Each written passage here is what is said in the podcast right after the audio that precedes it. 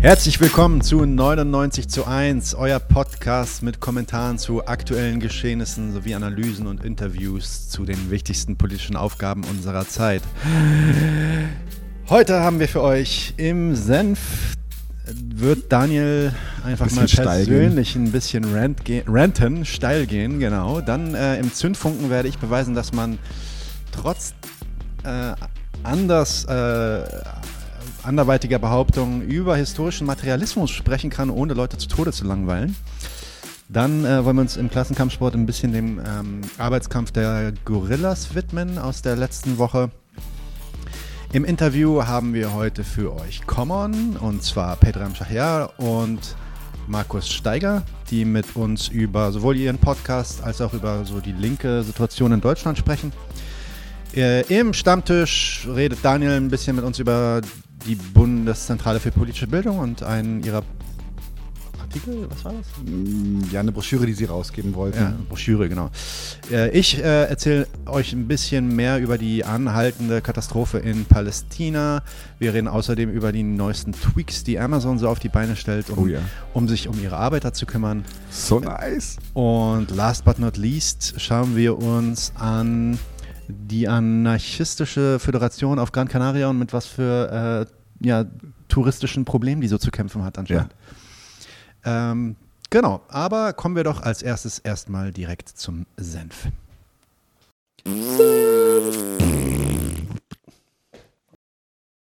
Willkommen zum Senf. Ihr kennt das alle? Es wird irgendein Video veröffentlicht auf Twitter, auf den sozialen Kanälen. Wir hatten das nach der Black Lives Matter Demo, wir haben das in Kreuzberg relativ regelmäßig irgendeine Person dunklerer Hautfarbe oder nicht äh, deutscher Herkunft wird geknechtet von der Polizei.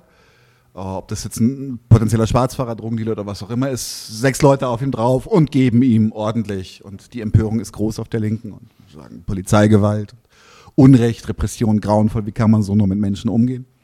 Und es gibt immer dieses eine Arschloch, ähm, meistens dann natürlich eher aus dem, aus dem rechten Rand, das dann kommt so, ja, der wird schon was gemacht haben. So, ja, also, ja, also wenn der Neger schwarz fährt, dann darf man da knüppeln. Also irgendwas in die Richtung, ihr kennt das wirklich. Ich meine, das, ich verwende das N-Wort jetzt äh, nur stellvertretend für die Leute, über die ich rede. Ähm, aber tatsächlich, es äh, gibt tatsächlich schamlose Kreaturen, die es wagen, angesichts solcher Kräfteverhältnisse die Schuld bei dem mit dem Knie in der Fresse zu suchen.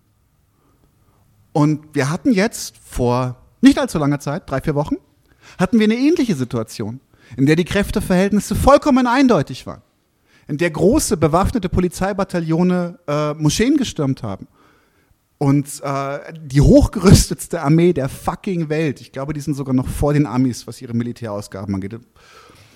Per, Capi ähm, per Capita auf jeden Fall. Per Capita auf jeden Fall. Ähm, äh, egal wie man es jetzt politisch beobachtet und wie man es politisch ein, äh, einteilt, einfach ähm, einen, einen wesentlich weniger mächtigen Gegner vollkommen zerquetscht und das auch medienwirksam ausschlachtet, seine Macht dabei demonstriert.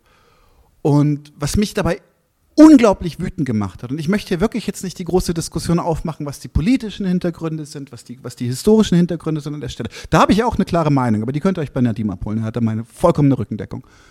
Ähm, sondern einfach die Tatsache, wir sehen diese unfassbare Ungerechtigkeit und es sind aber diesmal nicht die Bürgerlichen, die sich hinstellen und sagen, ah, die werden schon was gemacht haben, sondern es ist tatsächlich die vermeintlich Linke, die in Deutschland zumindest entweder geschlossen das Maul hält oder, oder sogar noch die Chutzpah hat, mit einer, mit einer vollkommen wirren Logik diese Grausamkeiten zu relativieren und als Selbstverteidigung einzustufen.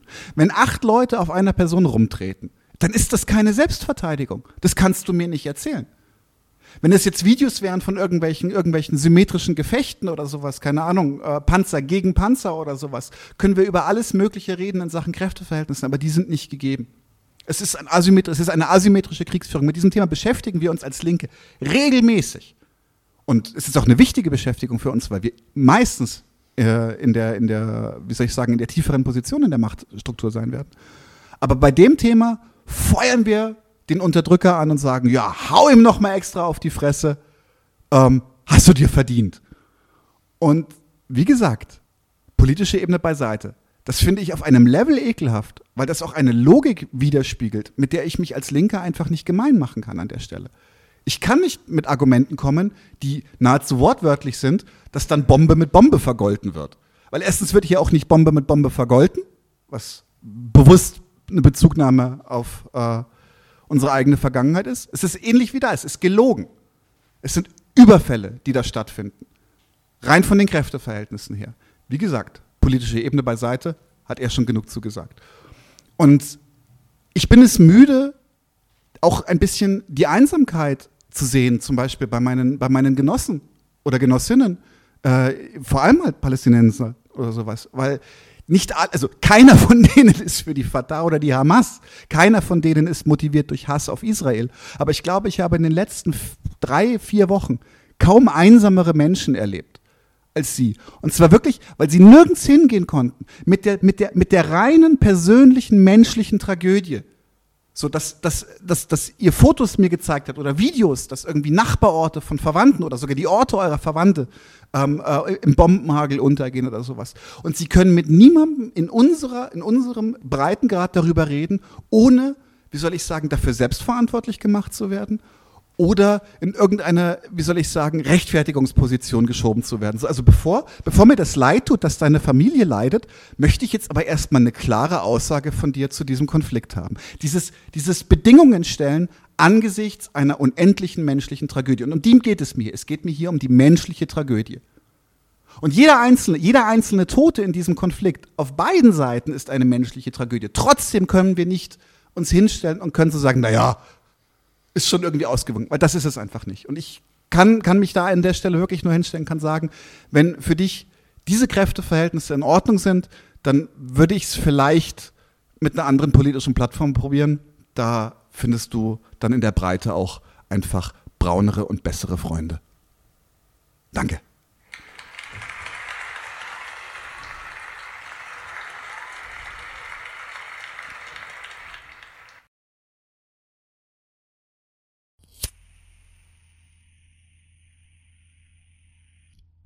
So Leute, kommen wir zum Zündfunken. Was ist los? Weil ich auf den Disclaimer und die, die Intro gespannt bin. Ah, weil ja. es hier jemandem gewidmet ist. Genau. Unser Kumpel Erwin von Proletopia, willkommen im Neoliberalismus heißt er auf YouTube, aber ich glaube auf Twitch heißt er Proletopia. Äh, mit dem habe ich letztens ein Gespräch gehabt, privat, und der meinte, als linker YouTuber kann man sich nicht hinsetzen und über historischen Materialismus reden.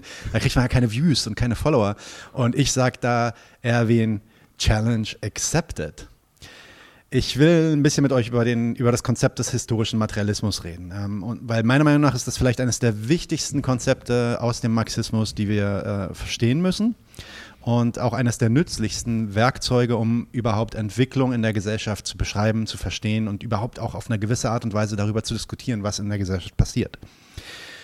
Es ist gleichzeitig auch eigentlich ein relativ einfaches Konzept. Das heißt, das hört sich so äh, ziemlich äh, hochtrabend an, historischer Materialismus, aber eigentlich finde ich es, die Angst darüber zu reden oder die Angst, ähm, das Konzept selbst zu besprechen, ist unbegründet.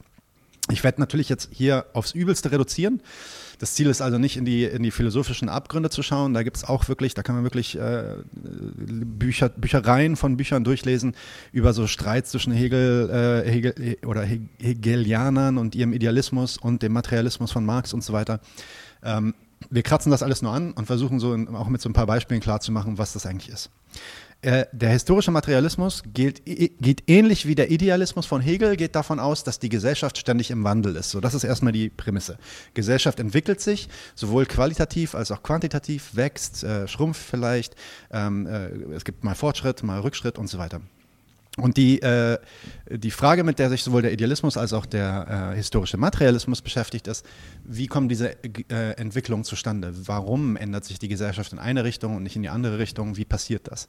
Laut Hegel ist das äh, ist die Antwort darauf der Idealismus. Das heißt, es gibt da so eine Art, er nennt das den Weltgeist. Das heißt, das ist so eine Art ähm, ja, transzendente Idee quasi, die äh, äh, in, in deren Richtung wir uns als Gesellschaft immer äh, hinbewegen. Und deswegen ist die Geschichte auch laut Hegel so eine Art Geschichte des Fortschritts, äh, in der sich die Gesellschaft immer näher diesen Weltgeist ähm, annähert. Und da hat Marx halt gesagt, ja, das mit dem Fortschritt beziehungsweise das mit dem, mit dem Wandel der Gesellschaft in eine bestimmte Richtung, Das können wir uns auf jeden Fall so angucken, aber er lehnt diese Idee ab, dass der Idealismus das ist, was diese äh, Entwicklung treibt, sondern er geht davon aus, dass es die Art und Weise ist, wie Menschen Dinge produzieren und wie sie sich selbst am Leben halten, also sich selbst reproduzieren.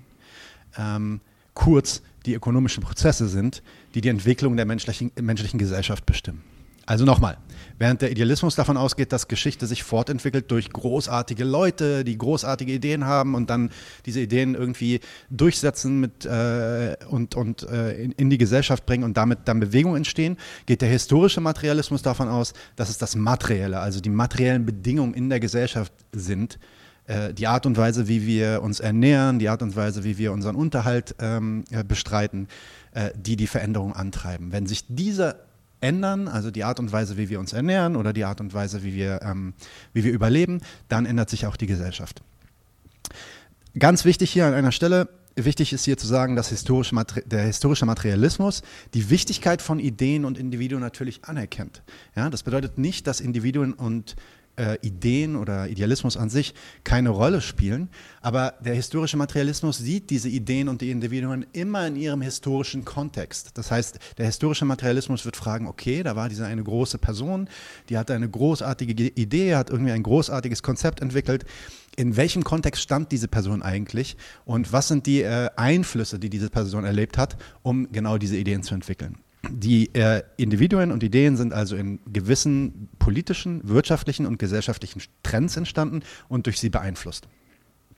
Und dann ganz wichtig ist die äh, Schlussfolgerung, die erste Schlussfolgerung daraus, weil also im historischen Materialismus nichts im Vakuum passiert. Ja, es ist, also nicht irgendwie so eine transzendente Idee, die irgendwie umgesetzt wird, sondern es ist immer irgendwie in Verbindung, äh, in, in, so einer Art ähm, äh, Relation zu den Umständen, in der, sich, in der sich die Situation befindet. Und weil sich die Geschichte gleichzeitig ständig bewegt, ähm, lehnen historische Materialisten auch die Existenz von ewigen Konzepten als Phänomen, als Phänomen ab. Also so die Idee zum Beispiel, die viele so Verteidiger des Kapitalismus bringen, dass bestimmte Phänomene, die wir heutzutage in unserer Gesellschaft beobachten, ähm, existieren, weil sie Teil der sogenannten menschlichen Natur seien. Ja? Also zum Beispiel der Markt. Ja? Der Markt ist etwas, hat schon Ewigkeiten äh, existiert. Irgendwie vor 5000 Jahren gab es den Markt und der beweist ja, dass das irgendwie menschliche Natur ist und deswegen müssen wir den auch heute nicht bekämpfen. Das ist ein rein idealistisches unwissenschaftliches und ahistorisches Argument, weil sie ein, ein Phänomen, was wir heute in unserer, in unserer Gesellschaft beobachten können, aus diesem Kontext der Gesellschaft rausreißt, einfach in den Kontext einer anderen Gesellschaft packt, ohne sich dort die Produktionsmethoden anzuschauen, ohne sich anzuschauen, wie die Gesellschaft dort funktionierte. Und ähm, äh, das, das führt dann laut historischen Materialismus zu den falschen Schlüssen. Ja. Der Markt kann also nicht isoliert von konkreten historischen materiellen Bedingungen betrachtet werden von heute und kann deswegen auch nicht in die Vergangenheit gedacht werden, in welche diese Bedingungen andere waren. Das gilt auch nicht nur für den Markt, das gilt auch für Konzepte wie Rasse, Geschlecht ähm, äh, und so weiter. Ja. Kann ich da kurz ja, eine Frage natürlich. stellen, weil mich dann interessieren würde, weil ich weiß noch, dass ich in meinem, in meinem frühpubertären Menschenhass fand ich solche, solche Sprüche wie von Thomas Hobbes, das Homini homini lupus, Homo homini lupus est. Genau. Sehr, sehr wichtig. Das ist auch zum Beispiel ein, ein Konzept, das im historischen Materialismus widerlegt werden würde. Äh, der wird, Mensch ist nicht einfach das anderen Menschen wollen. Es wird, als, es wird als unwissenschaftlich und als ahistorisch angesehen. Der historische Materialismus betrachtet sich natürlich auch als ein wissenschaftliches Werkzeug und äh, lehnt, lehnt das dann ab, weil es mhm. halt davon ausgeht, dass es irgendwie ein, ein eternal, also ein unendlich währendes Konzept existiert, was aussagt, dass Menschen sich immer gegenseitig fressen und immer gegenseitig bekämpfen wollen. Ähm, und dass das schon immer so war und sobald man das so sagt, dass das schon immer so war und dass das menschliche Natur ist, macht ja auch eigentlich, also wenn man das wirklich so annimmt, macht auch eigentlich keine Kontextbetrachtung mehr Sinn. Dann musst du dich auch gar nicht mehr darum kümmern, ähm, ja, warum haben sie denn vor 2000 Jahren sich da gegenseitig bekämpft? Interessiert ja nicht, weil es ist ja die Natur des Menschen. Und das ist das, wo der historische Materialismus sagt, nein, das ist ahistorisch, das ist unwissenschaftlich. Ja? Laut historischem Materialismus ist es also die Art und Weise, wie wir Güter produzieren, wie wir uns die Natur zu eigen machen, um uns selber am Leben zu halten, welche definiert, wie unsere Geschichte aufgebaut, äh, wie unsere Gesellschaft aufgebaut ist. Also kurz die Produktionsweise.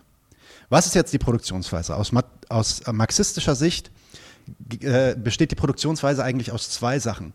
Das erste ist die Produktivkraft oder die Produktivkräfte und der zweite Punkt sind die Produktionsverhältnisse. Produktivkräfte ist im Endeffekt das, mit dem wir Sachen produzieren. Das heißt, das Werkzeug, Technologie, Rohstoffe, aber auch menschliche Arbeitskraft, Wissen, Know-how, physische Fertigkeiten. Ne? Und als Beispiel kann man sich dann nehmen, sowohl irgendwie, weiß ich nicht, Zugtiere wären äh, Produktivkräfte, Roboter und Industriemaschinen sind äh, äh, Produktivkräfte, aber eben auch zum Beispiel irgendwie der, der, der Körper des medizinischen Wissens ist, oder der Körper des, Indust ähm, des In Ingenieurwissens zum Beispiel. Das ist auch eine unserer Produktivkräfte. Ja? Ähm, und dann die Produktionsverhältnisse sind auf der anderen Seite, wie wir produzieren. Also die konkreten Beziehungen, in die wir miteinander treten, weil es ist ja nicht nur eine Person, die irgendwas produziert, sondern es sind Beziehungen, mit denen wir ineinander äh, in, in Kontakt treten, mit denen Menschen miteinander in Kontakt treten, um zu produzieren. Und daraus ergeben sich jeweils typische ähm, soziale, äh, gesellschaftliche Beziehungen ähm, die, die die Produktionsverhältnisse ausmachen. Zum Beispiel im Frondienst oder im Feudalwesen war es Grundherren und Bauern. Da gibt es eine konkrete äh, Relation zwischen denen. Ähm, äh, Lohnarbeit im Kapitalismus ne, ist dann zum Beispiel eine andere Relation, also Kapitalisten und Arbeiter. Die Klassengesellschaften, die in den verschiedenen Gesellschaften entstehen, entstehen genau aus diesen Produktionsverhältnissen. Ja? Jetzt also, okay, wir wissen, Produktionsweise determiniert, wie sich die Gesellschaft irgendwie, oder nicht determiniert, aber beeinflusst hauptsächlich, wie sich die Gesellschaft in welche Richtung bewegt. Produktionsweise besteht aus Produktivkräften und Produktionsverhältnissen. Ähm, wie verändert sich jetzt dann also tatsächlich die, die Gesellschaft? Und da sagt Marx, die Gesellschaft macht einen Schritt, eine Umwälzung, man kann das auch eine Revolution nennen, von einem Gesellschaftssystem in ein anderes Gesellschaftssystem, wenn, jetzt aufpassen, die Produktivkräfte in Widerspruch treten mit den gleichbleibenden Produktionsverhältnissen. Weil Natürlich gibt es einen technologischen Fortschritt in den, in den Produktivkräften. Wir, haben, wir kriegen neues Werkzeug, wir haben effizientere Maschinen, wir haben mehr Wissen, wir haben mehr Arbeitsteilung. Die Produktivkräfte sind also sich also konstant am Weiterentwickeln und geraten irgendwann an die Grenzen der Produktionsverhältnisse. Also diese Beziehungen, die wir aufgebaut haben, um zu produzieren in einer gewissen Zeit, müssen irgendwann aufgebrochen werden, weil der Fortschritt der Produktivkräfte an die Grenze tritt von, von diesen Produktionsverhältnissen. Ja? Ich werde das gleich ein bisschen klarer machen, wenn wir äh, über die verschiedenen äh, oder drei verschiedene Beispielgesellschaften reden. Gucken wir uns zum Beispiel jetzt mal die, die Sklavengesellschaft an. Das ist quasi eine der Gesellschaften, die Marx sich auch anschaut. Was waren da die Produktivkräfte?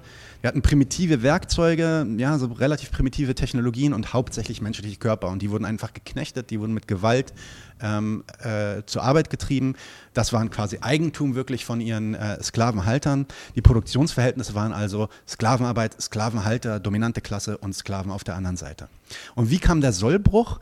Plötzlich kommen neue Technologien einfach durch den, durch den, Fortschritt der Wissenschaft, durch den Fortschritt der Technologien und die erlauben dann zum Beispiel Agrarwirtschaft mit fortgeschrittenen ähm, Werkzeugen äh, einzusetzen und die zwangen die Eigentümer dann mit der Zeit die Zügel auf die Sklaven zu lösen, einfach deswegen, weil es, es mehr Sinn macht, dass es bestimmte Sklaven gibt oder bestimmte Arbeiter gibt, die eventuell ein bisschen mehr Expertise in diesem einen Thema aufbauen oder eventuell autonomer mit ihren Werkzeugen umgehen können und nicht die ganze Zeit immer Anleitungen brauchen. Es, es, es, mit den neuen Werkzeugen, die aufkamen und den neuen Technologien, die aufkamen, zeigt es sich also als effizienter, für den Sklavenhalter zu sagen, okay, ich lasse die jetzt mal ein bisschen lockerer, die gehören zwar immer noch mir, das sind immer, ich bin immer noch der Lehnsherr, das war dann der Umbruch zum Feudalismus, ähm, die müssen mir auch immer noch äh, ihr, ihren Lehn zollen quasi, aber zack, der Sollbruch, zu, zum Feudalismus. Was ist im Feudalismus die Produktivkraft? Ja, da haben wir dann fortgeschrittenere Agrarwirtschaft, wissenschaftliche Tierhaltung,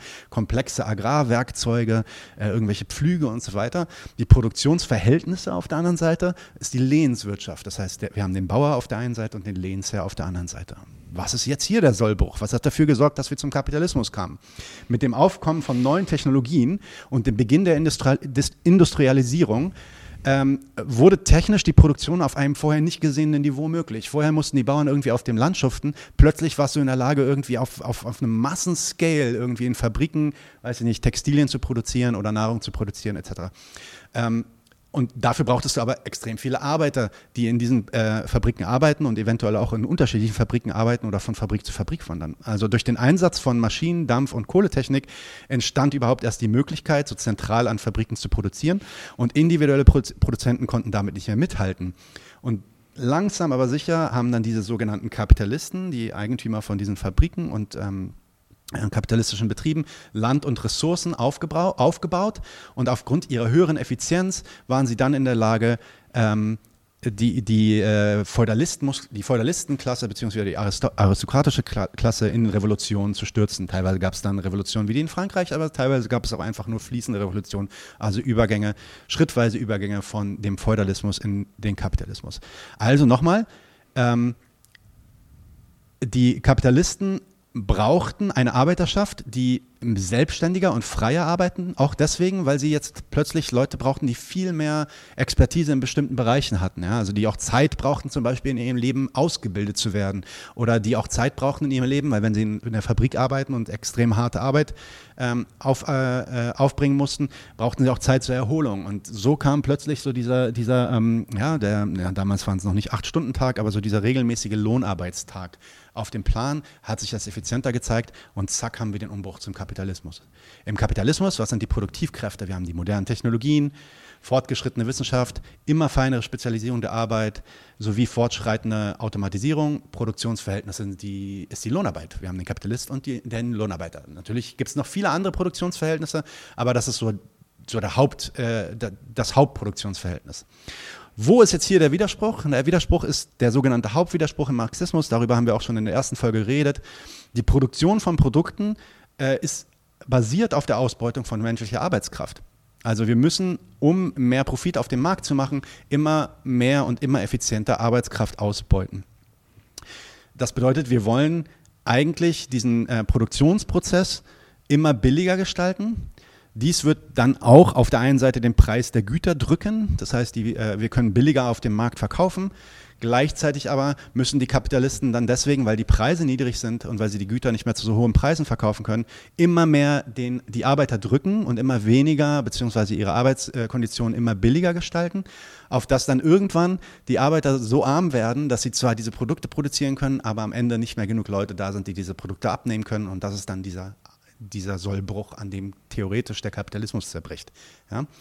Und laut Marx und laut den Kapitalisten, äh, Entschuldigung, laut den Marxisten und den Kommunisten war das dann das Potenzial für einen radikalen Bruch mit der Klassengesellschaft an sich, weil wir jetzt zum ersten Mal in einer Gesellschaft wirklich eine Riesenmehrheit von Menschen hatten, die in einer Klasse waren, nämlich dem, dem Proletariat und eine ganz winzige äh, Elite, die in der Lage war, eigentlich den gesamten Produktionsprozess zu bestreiten. Aufgrund der Auflösung dieses Widerspruchs, den wir dann irgendwann erreichen, wären wir dann möglich, äh, äh, wären wir dann in der Lage oder wäre das Proletariat dann in der Lage, ähm, erst die Macht zu übernehmen und basierend auf dieser Macht, die sie dann übernommen hat, die Klassengesellschaft an sich abzuschaffen, aka Sozialismus und Kommunismus. Ja?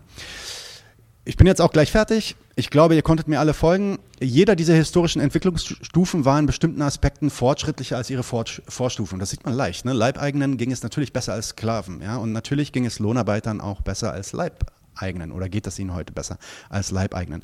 Daher erkennt der historische Materialismus auch ganz klar den fortschrittlichen Charakter des Kapitalismus an. Also jeder, der irgendwie zu euch kommt und sagt, Kapitalismus alles scheiße und so weiter. Nein, laut dem historischen Materialismus ist es die fortentwickelste Organisations- und Produktionsweise, die wir je gesehen haben auf diesem Planeten.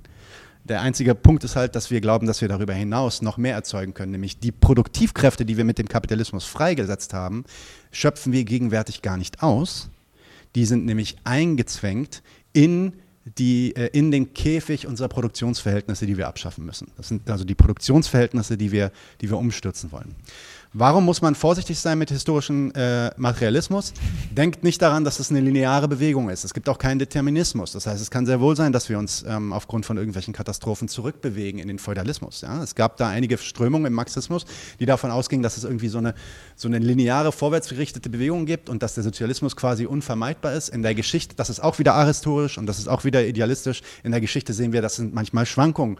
Ähm, und auch, auch der Kapitalismus und die fallende Profitrate zum Beispiel ist nicht etwas, was konstant immer so passiert. Es gibt einen Trend, aber manchmal geht es auch wieder hoch mit dem Kapitalismus. Vor allem, wenn es dann mal hier, hier und da so einen kleinen Weltkrieg gibt und viel Kapital einfach zerstört wird, dann kann das ganz, das, die ganze Maschine quasi nochmal von vorne beginnen. Ne? Ähm, außerdem werdet nicht vulgär, also, überlaub, also der vulgäre ökonomische Determinismus, diese Idee, dass die wirtschaftliche Basis, also unsere Wirtschaft wirklich alles determiniert und dass Ideen überhaupt keine Rolle spielen und Individuen als Akteure auch überhaupt keine Rolle spielen, ist natürlich ein Fehler, den Marx auch abgelehnt hat. Immer wieder darauf, aber und auch Engels immer wieder darauf gepocht haben, dass es natürlich wichtig ist, Individuen und, und äh, Ideen in ihren gesellschaftlichen Kontext zu tun, aber natürlich Individuen und Ideen nicht einfach nur ähm, abgelehnt werden können, als ob sie nicht existieren und als ob sie keinen Einfluss haben auf die Gesellschaft. Es gibt noch eine andere Gefahr, nämlich der Eurozentrismus. Die Geschichte, die ich euch gerade erzählt habe von diesen verschiedenen ähm, äh, Gesellschaftsformen, ist natürlich sehr eurozentrisch. Das ist ein bisschen das, was Marx sich angeguckt hat. Das ist äh, mehr oder weniger akkurat, wenn es darum geht, wie sich Europa weiterentwickelt hat. Wenn man zum Beispiel sich den asiatischen, ähm, die asiatische Produktionsweise anguckt oder andere ähm, Kontinente auf der Welt, da gibt es dann natürlich Varianten. Man könnte aber trotzdem das gleiche historische äh, das gleiche Werkzeug des historischen Materialismus anwenden auf diese verschiedenen Bereiche, nur würde man dann wahrscheinlich mit anderen Entwicklungsstufen einfach aufwarten müssen. Oder eingestehen, dass der Feudalismus in Russland vielleicht ein bisschen anders aussah als in Europa. Ja? Ähm, also, last but not least, was sollten wir mitnehmen vom historischen Materialismus? Es ist ein Werkzeug zum Analysieren und Verstehen gesellschaftlicher und geschichtlicher Entwicklung. Es basiert auf der Annahme, dass die materiellen Gegebenheiten, also die Produktionsweise in einer gewissen historischen Periode, das sind, was die gesellschaftlichen Bewegungen, Ideen und Individuen beeinflusst. Umwälzungen in diesen Produktionsweisen geschehen durch die Auflösung von Konflikten innerhalb dieser Produktionsweisen zwischen den Produktivkräften oder der Fortentwicklung der Produktivkräfte und dem Stehenbleiben der Produktionsverhältnisse. Also zum Beispiel der jeweiligen Klassengesellschaft, die darauf besteht, nein, ich will jetzt trotzdem noch der Sklavenhalter sein, obwohl alles andere eigentlich viel effizienter wäre. Ja? Basierend auf diesen Widersprüchen und ihrer Auflösung, also dem Stürzen der alten Klassengesellschaft und damit dem Ersetzen durch eine neue, lässt sich die Geschichte als eine Phase von unterschiedlichen Produktionsweisen verstehen. Sklavenhaltergesellschaft, antike Städtegesellschaft, feudale Gesellschaft, kapitalistische Gesellschaft. Der inhärente Fortschritt im Verlauf dieser Perioden wird von historischem Materialismus anerkannt. Aber die Auflösung ähm, und äh, ja, die Auflösung des kapitalistischen Widerspruchs wird also der ultimative, radikale Bruch mit der Klassengesellschaft sein. Also die Idee, dass der letzte Fortschritt, der ultimative Fortschritt und damit die absolute und wahre Freiheit der Menschen, die volle Entfaltung der menschlichen Produktiv Produktivkräfte durch den Sozialismus dann möglich wird. Take that, Erwin.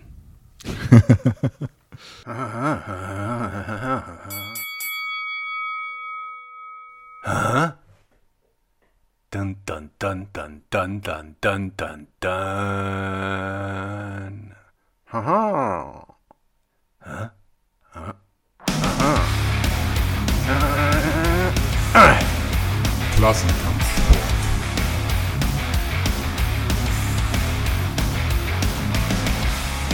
Willkommen beim Klassenkampfsport. Äh, ist viel passiert die letzte Woche. Tatsächlich auch ähm, ein bisschen verknüpft zeitlich und auch thematisch mit dem Interview, was wir mit Nils geführt haben. Nochmal vielen Dank dafür. Die Gorillas sind auch eine Lieferinitiative. Die machen, glaube ich, normale, normale Einkaufsgüter, nicht nur Essen oder sowas, haben dann auch eigene Lagerhäuser. Nils hatte sie schon erwähnt, äh, dass die Gorillas einen Betriebsrat wählen wollten in Berlin und dass die äh, Führung der Gorillas, die Geschäftsführung der Gorillas gesagt hat, oh, finden wir ganz toll, wir helfen euch und dann eigentlich im Grunde die ganze Zeit nur blockiert hat und äh, Steine in den Weg gelegt hat. Ähm, es ist jetzt noch nicht ganz klar, was jetzt hundertprozentig passiert ist. Ähm, also ist, was passiert ist, ist klar, aber warum? Es ist jedenfalls ein Fahrer der Gorillas, ist ohne Vorwarnung gekündigt worden. Santiago hieß der. Und es gibt halt auch Verdachtsmomente, dass das so ein bisschen ein Machtgebaren ist dass halt jetzt, wo der Betriebsrat gewählt wurde, die Geschäftsführung nochmal klar macht, wer hier die Zügel in der Hand hält. Und ähm, das hat tatsächlich zu etwas geführt, was wir ganz, ganz selten in Deutschland haben, was ich mega geil finde. Also für mich war, war die letzten anderthalb Wochen der geilste Arbeitskampf, seit ich denken kann in Deutschland. Einfach vom Feeling her. Und zwar ein wilder Streik. Ein wilder Streik ist ein Streik, der nicht rechtlich oder gewerkschaftlich ähm, in die Wege geleitet wurde, beziehungsweise rechtlich abgesichert ist. Es gibt ja für Streiks etc. gibt es auch gesetzliche, gesetzliche Richtlinien. Ähm, es gibt normalerweise bei Gewerkschaften auch Streikkassen, dann gibt es auch Antwortmöglichkeiten des Arbeitgebers wie die sogenannte Aussperrung. Ein wilder Streik ignoriert all diesen Habitus und ist im Grunde ähm, wie ein, eine, eine, eine plötzliche Demonstration. Das heißt, es geht, kommt um, geht um spontane Selbstorganisation, die ist wirklich extrem geil gelaufen. Da möchte ich wirklich den Hut vor den Gorillas ziehen. Ähm, sie haben dann angefangen, die Lager zu blockieren. Es ging diesmal nicht davor, dass sie irgendwie jetzt eine Demo auf einem Platz machen, sagen, behandelt es besser, sondern sie waren richtig sauer. Es war free, uh, we want Santi back, war so ein bisschen das Credo. Und sie haben dann angefangen, die Lager zu blockieren. Da gibt es zum Beispiel hier ein Video, da sieht man auch, sie stehen vor einem Lager in der Prenzlauer Allee, hier. Und skandieren eben, dass sie Santi zurückhaben wollen, weil es ein extrem beliebter Mitarbeiter war und auch vom, anscheinend vom internen Scoring einer der besten Fahrer, den sie hatten. Es ist wirklich unklar, was da passiert ist. Und sie nehmen ihre eigenen Fahrräder und verbarrikadieren damit den, den, ähm, den, äh, den Eingang des, äh, des, des Lagers und blockieren das komplett damit. Es gab dann auch eine entsprechende medial ein bisschen eine kleine Offensive. Es haben unheimlich viele in einem breiten linken Bündnis, viele Leute, ob das jetzt Klasse gegen Klasse war, ob das die FAU war, aber ganz viele Leute sind dann auch auf den Zug aufgesprungen. Sogar die junge Welt hat darüber geschrieben. Ich, das ist das erste Mal, dass ein wilder Streik einfach so eine große mediale Rezeption erfährt. Zumindest, dass ich das mitkriege. Das finde ich ziemlich geil. Sie posten auch fleißig weiter Videos. Äh, es gibt dann auch Videos, wo sie so ein bisschen erklären, warum sie das machen und was ihre Probleme an der Stelle sind. Und ähm, machen auch, machen auch, äh, es gibt auch Soli-Aktionen tatsächlich an der Stelle. Das zum Beispiel hier auf diesem Foto sieht man, dass die Leute von Lieferando in Köln, ähm, ich glaube, Nils ist sogar auf dem Foto mit drauf, ähm, dass äh, die dann auch die Arbeit niedergelegt haben in Solidarität, was zum Beispiel auch etwas ist, was ich so noch nicht kenne. Ich, man kennt so, liest so alte Geschichten von früher, dass die Leute in, in der Nähfabrik haben gestreikt und die Krankenschwestern sind mitmarschiert. Because we're all in the same fucking boat here. Und das ist eine Form von von Dynamik und Solidarität über den eigenen Horizont hinaus, die, die ich geil finde, die mir, die mir Freude macht zu sehen. Und ich glaube tatsächlich, dass diese Formen von Klassenkämpfen, die an der Stelle geführt werden, dass die eine sehr, sehr wichtige Funktion für uns als Linke haben werden, weil sie tatsächlich reale Probleme und greifbare Probleme adressieren. Also schaut euch das unbedingt an. Es gibt einen Twitter-Account, der heißt Gorillas Workers Collective. Da stehen, stehen ganz viele Infos drinnen. Die äh, NGG ähm, ist inzwischen involviert, die FAU ist involviert. Informiert euch einfach darüber. Es ist sehr, sehr spannend und es ist auch spannend, wie wenig darüber in den Massenmedien berichtet wird an der Stelle, obwohl wirklich der Betrieb einer Firma, einer großen Firma, zum Erliegen gebracht wurde in Berlin. Wir haben einen Gorilla-Fahrer bei uns zu Gast, der möchte anonym bleiben, aus äh, tatsächlich aus äh, wichtigen Gründen. Wir freuen uns wahnsinnig, dass wir jemanden da haben, mit dem wir über dieses Thema kurz reden können. Ähm, ich habe im Grunde nur zwei Fragen. Ich schieße gleich die erste raus. Gerne in deinen eigenen Worten. Was ist, was ist letzte Woche passiert? Was ging ab bei euch? Wie hat sich das angefühlt? Ähm, ich glaube, das war die Zusammenspitzung von vielen Dingen, die passiert sind. Also dieses Liefergeschäft ist halt über eine ganze Zeit lang schon am Boomen und ich denke, man hat schon mitbekommen, teilweise war Lieferando in den Schlagzeilen, dass halt die Arbeitsbedingungen nicht so die besten sind und unter anderem war auch einmal groß in den Medien halt, dass das Trinkgeld nicht ausgezahlt wird und sowas mhm. und das sind halt so allgemein die Arbeitsbedingungen, die sich nicht nur auf Lieferando beziehen, sondern halt durch die ganze Branche gehen. Im Moment ist es so, dass viele, glaube ich, das große Geld riechen. Es ist so, dass ähm, ganze Lieferbranche quasi am Boomen ist und jeder möchte jetzt quasi da rein, aber was auf der Strecke bleibt, sind halt die Arbeitsbedingungen. Viele von uns machen den Job halt sehr gerne, weil ich meine, Fahrradfahren an sich und dann dafür halt Geld bekommen, ganz ehrlich, irgendwie mit einer lauen Sommerbrise irgendwie über die Straßen fahren, dabei halt irgendwie noch ein Audiobuch hören oder irgendwie Musik und es könnte wirklich schlimmer sein. Natürlich kann man jetzt auch über den Winter reden oder sowas, aber ja, ist eigentlich schon ein Job, der einerseits Spaß macht, andererseits auch irgendwie zusammenschmeißt und ist halt irgendwie so ein Ding, wo sich auch viele, glaube ich, wiederfinden, die sonst irgendwo keinen Platz haben. Was wir uns allerdings alle wünschen und was wir uns halt auch alle ähm, zu Herzen nehmen, sind halt die Arbeitsbedingungen, die halt durchweg, also nicht, auf, nicht nur Lieferando, sondern auch Gorillas, äh, bei Flink ist halt ähnlich. Von Flink hört man halt wenig, aber ähm, wir sind halt alle untereinander sehr vernetzt, was fahrermäßig angeht, weil wir sind halt alle auf der Straße, wir werden alle täglich fast überfahren so. Ähm, man teilt halt Erfahrungen ja. ähm, und man redet halt miteinander und uns ist halt bewusst, dass halt zum Beispiel so simple Sachen wie halt eine Winterjacke. So normalerweise in jedem Betrieb sind halt Arbeitskleidungen halt einfach ähm, gang und gäbe. So, man hat halt Schutzkleidung teilweise, man hat Sicherheitsschuhe, aber irgendwie muss man halt zum Beispiel mit seiner eigenen Kleidung jetzt quasi herhalten. Also man muss sich selbst irgendwie Winterequipment äh, besorgen. Das sind halt Handschuhe, eine Winterjacke, das sind Wintermützen, das sind halt nochmal Unterbekleidung, das sind warme Schuhe und sowas. Das sind alles sowas, für, wofür eigentlich der Arbeitgeber aufkommen müsste und das läppert sich halt so. Das sind dann zum Beispiel dann auch Dinge, die, wie zum Beispiel, dass Krankengeld nicht ausgezahlt wird, das sind dann so Sachen, dass halt zum Beispiel die Fahrräder teilweise nicht in Ordnung sind. Das äh, betrifft ja zum Beispiel speziell Lieferando.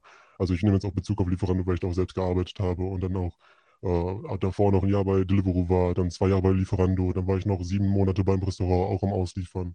Dann war ich jetzt halt, jetzt bin ich halt bei Gorillas. Also ich habe jede Branche so ein bisschen mal mitgenommen und es ist überall dasselbe. Und ich glaube, es ist zu bewundern und teilweise auch irgendwie ähm, traurig, dass das bei den Gorillas so schnell nach draußen gekommen ist, weil bei Lieferando zum Beispiel hat sich das über Jahre hinweggezogen und jetzt haben die zum Beispiel auch einen Betriebsrat etabliert und jetzt nach, ich glaube, sieben Monaten oder acht Monaten wurde schon bei Gorillas ein Betriebsrat etabliert und ein Betriebsrat ist eigentlich immer so ein Zeichen von etwas, okay, wir wollen hier etwas mitbestimmen, weil die sind ein paar Sachen nicht in Ordnung und die wollen wir halt nicht auf unserem Rücken ausgetragen haben. Das sind halt, also auf dem Rücken austragen ist zum Beispiel schon ein gutes Stichwort, weil halt die das Gewicht quasi von den Rucksäcken ist halt teilweise ähm, viel zu viel. Also hier äh, in meinem Standpunkt ist es halt noch super entspannt. Also wir sind zum Beispiel, das muss man auch mal anders sagen, zum Beispiel hier in meiner Stadt ist es alles noch nicht ganz so groß wie in Berlin. In Berlin haben wir halt andere Zustände. Da hast du quasi nicht die Auswahl, so ey, okay, gut, du kannst jetzt irgendwie sagen, so, mh, hm, ja, da ist noch ein anderer Fahrer, der gerade einfach nur rumsitzt, so, ey, kann der das nicht nehmen, sondern dann bist du wirklich, du nimmst die Order, eine nach dem anderen weg und dann, ey, du musst zwei, drei nehmen und dann kannst du nicht sagen, so, nee, ich mach das nicht, weil wenn du es nicht machst, ja, du bist halt in der Probezeit erstmal sechs Monate, dann bist du halt noch äh, auf ein Jahr lang befristet, wo halt schon direkt der Druck ist, so, okay, gut, ähm, ich mache jetzt meinen Mund auf, aber dann im Endeffekt heißt es dann, ja, du bist kein guter Fit so für die Firma, weil die dich halt innerhalb von sechs Monaten unbefristet, äh, also halt ohne Angabe von Gründen gehen, rauskomplimentieren können, so. Ähm, und ähm, insgesamt ist es halt ja einfach eine Kacksituation und äh, es hat sich dann quasi zugespitzt und es ist halt schade, dass halt genau da dann schon so schnell quasi alles hochkam, aber die hatten anscheinend halt nicht die Möglichkeit zu sagen, so, okay, ich möchte Sachen nicht. Und dann finde ich es bewundernswert, dass die halt wirklich dann in den wilden Streik reingegangen sind, weil die dann halt auch einfach die ähm, Arbeitsbedingungen halt nicht ausgehalten haben, so wie es mhm. halt überall in unserer Branche ist, so die haben halt quasi sich dann zu lange unterdrücken lassen und die haben es halt dann einfach gemacht und das ist halt, die haben halt versucht, einen Betriebsrat zu gründen und das wurde dann teilweise schon vom Management torpediert. Die haben dann zum Beispiel auch, also der Betriebsrat ist halt für die Arbeiterebene zum Beispiel, aber die haben zum Beispiel Managementpersonal dahin geschickt, mhm. um dann halt quasi da für den Betriebsrat abzustimmen und quasi ihre eigenen Leute aus der Führungsposition im Betriebsrat zu positionieren. Aber das ist ja quasi so, als wärst du gleichzeitig Richter und Henker irgendwie. Also, also wenn dann die Leute, die dich kritisieren soll, du selbst bist, so, dann wird sich natürlich nichts ändern. Und mhm. so wird dann versucht, da halt reinzugrätschen und das heizt dann natürlich auch die Stimmung auf. Mhm. Und im Endeffekt Endeffekt, wenn dann gesagt wird, okay, gut, ey, wir haben ja die Probezeit und dann ihr habt einfach einen Typen, den wir halt sehr gerne äh, mögen, halt diesen Santi, mhm. dann einfach rausgeworfen. Halt, äh, soweit meine Informationen reichen, war halt einer der äh, fleißigeren Fahrer, der halt auch nicht irgendwie rumgesessen hat. Also dann kann ich schon verstehen, dass sich halt Leute fragen, so, ey, auf gar keinen Fall, so, weil das ist ja äh, quasi wenn ihm das passiert, dann kann uns allen das passieren. Das ist halt ja. diese sechs Monate Probezeit, das ist halt diese ein Jahre befristeten Verträge. Das sind Machtinstrumente. Auch, ja, ähm, man hat äh, halt dieses Union-Busting, was auch bei Deliveroo ist quasi das beste Beispiel dafür. Es gab bei Deliveroo Festangestellte und Freelancer. Und die Freelancer dürfen nicht in den Betriebsrat, aber die Festangestellten. Und die haben halt auch einen Betriebsrat gegründet. So, und dann was macht man dann mit dem Betriebsrat? Man hat einfach alle Festangestellten auslaufen lassen, halt nicht gefeuert, weil die Leute im Betriebsrat zum Beispiel nicht gefeuert werden können. Einfach alle auslaufen lassen. Dann hat man nur noch die Freelancer und die Freelancer dürfen keinen Betriebsrat gründen. Das bedeutet, so hat man einfach den Betriebsrat quasi nach und nach aufgelöst. Und ja, also das ist halt eine ganz, ganz schäbige Sache. So wird halt versucht, dann auch da halt den Betriebsrat halt äh, irgendwie in die Speichen zu treten, um mal bei der Fahrradanalogie zu, zu bleiben. Um, ähm, und ich kann verstehen, dass halt die Leute dann einfach die Schnauze voll haben. Man sieht es in der ganzen Branche und dann kocht das halt hoch und dann sagen sie, nee. Also normalerweise darf man nur streiken, wenn halt 50 Prozent von den Leuten in einer Gewerkschaft drin sind. Das ist zum Beispiel die NGG oder die FAU. Und ähm, das ist zum Beispiel, also Lieferando schon länger etabliert, hat auch einen Betriebsrat und sowas, es wird viel Werbung dafür gemacht, aber in einer Branche, in der du halt so viel Fluktuation hast, wir haben halt viele aus, also vor allem bei Gorillas ist halt die lateinamerikanische Community, halt sehr vertreten. Ich glaube, als ich hier angefangen habe bei meinem Standort, waren es, glaube ich, 75 Prozent nur Lateinamerikaner. Ich habe heute noch mit einem äh, Arbeitskollegen geredet, der kommt halt aus Venezuela und der meint so, ey, von den ganzen lateinamerikanischen Ländern so, also alle sind halt halt Fakt, So, also um, Venezuela ist halt nochmal richtig krass. Und die sind halt einfach alle froh, dass sie halt hier sind. Also die setzen nicht, sich nicht so mit Arbeitsrecht auseinander, sowas, sondern die sind einfach froh, dass sie das alles hier haben. Und vor allem gehen die dann auch, auch nach, nach einer Zeit dann wieder weg. Und die haben halt nur begrenzte Visa teilweise. Also die sind gar nicht so in der Lage, das alles zu organisieren und da halt dann 50 Prozent in der Gewerkschaft hinzukriegen. Also die wissen gar nicht, dass das existiert. Mhm. Deswegen dürfen die halt nicht streiken. Also die einzige Möglichkeit zu streiken, und dann würde ich mal laut zu werden, ist halt ein wilder Streik.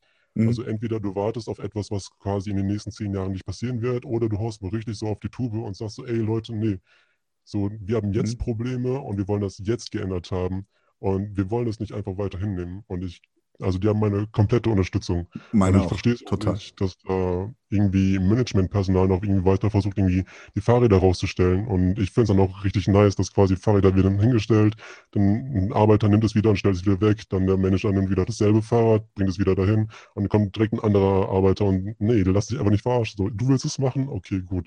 So, nee, wir halten absolut dagegen und ich finde es grandios, was sie da gemacht haben. Wir haben auch gesehen, dass hier in, hier in meinem Standort zum Beispiel ist es ganz verrückt, weil hier wird das quasi gar nicht thematisiert.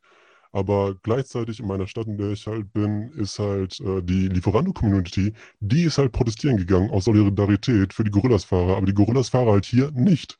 So, es wird halt klein gehalten, einerseits, weil es hier auch nicht so schlimm ist, aber es wird halt auch nicht thematisiert. Also es wird mhm. nicht irgendwie gesprochen und vor allem, ich glaube auch, die Leute haben Angst davor zu reden, weil halt auch wegen Probezeit und wenn man halt darüber ja. redet und ich möchte halt zum Beispiel auch anonym bleiben, dann wird es halt auch halt dann, okay, gut, du bist so und so eingestellt, dich behalten wir mal im Auge.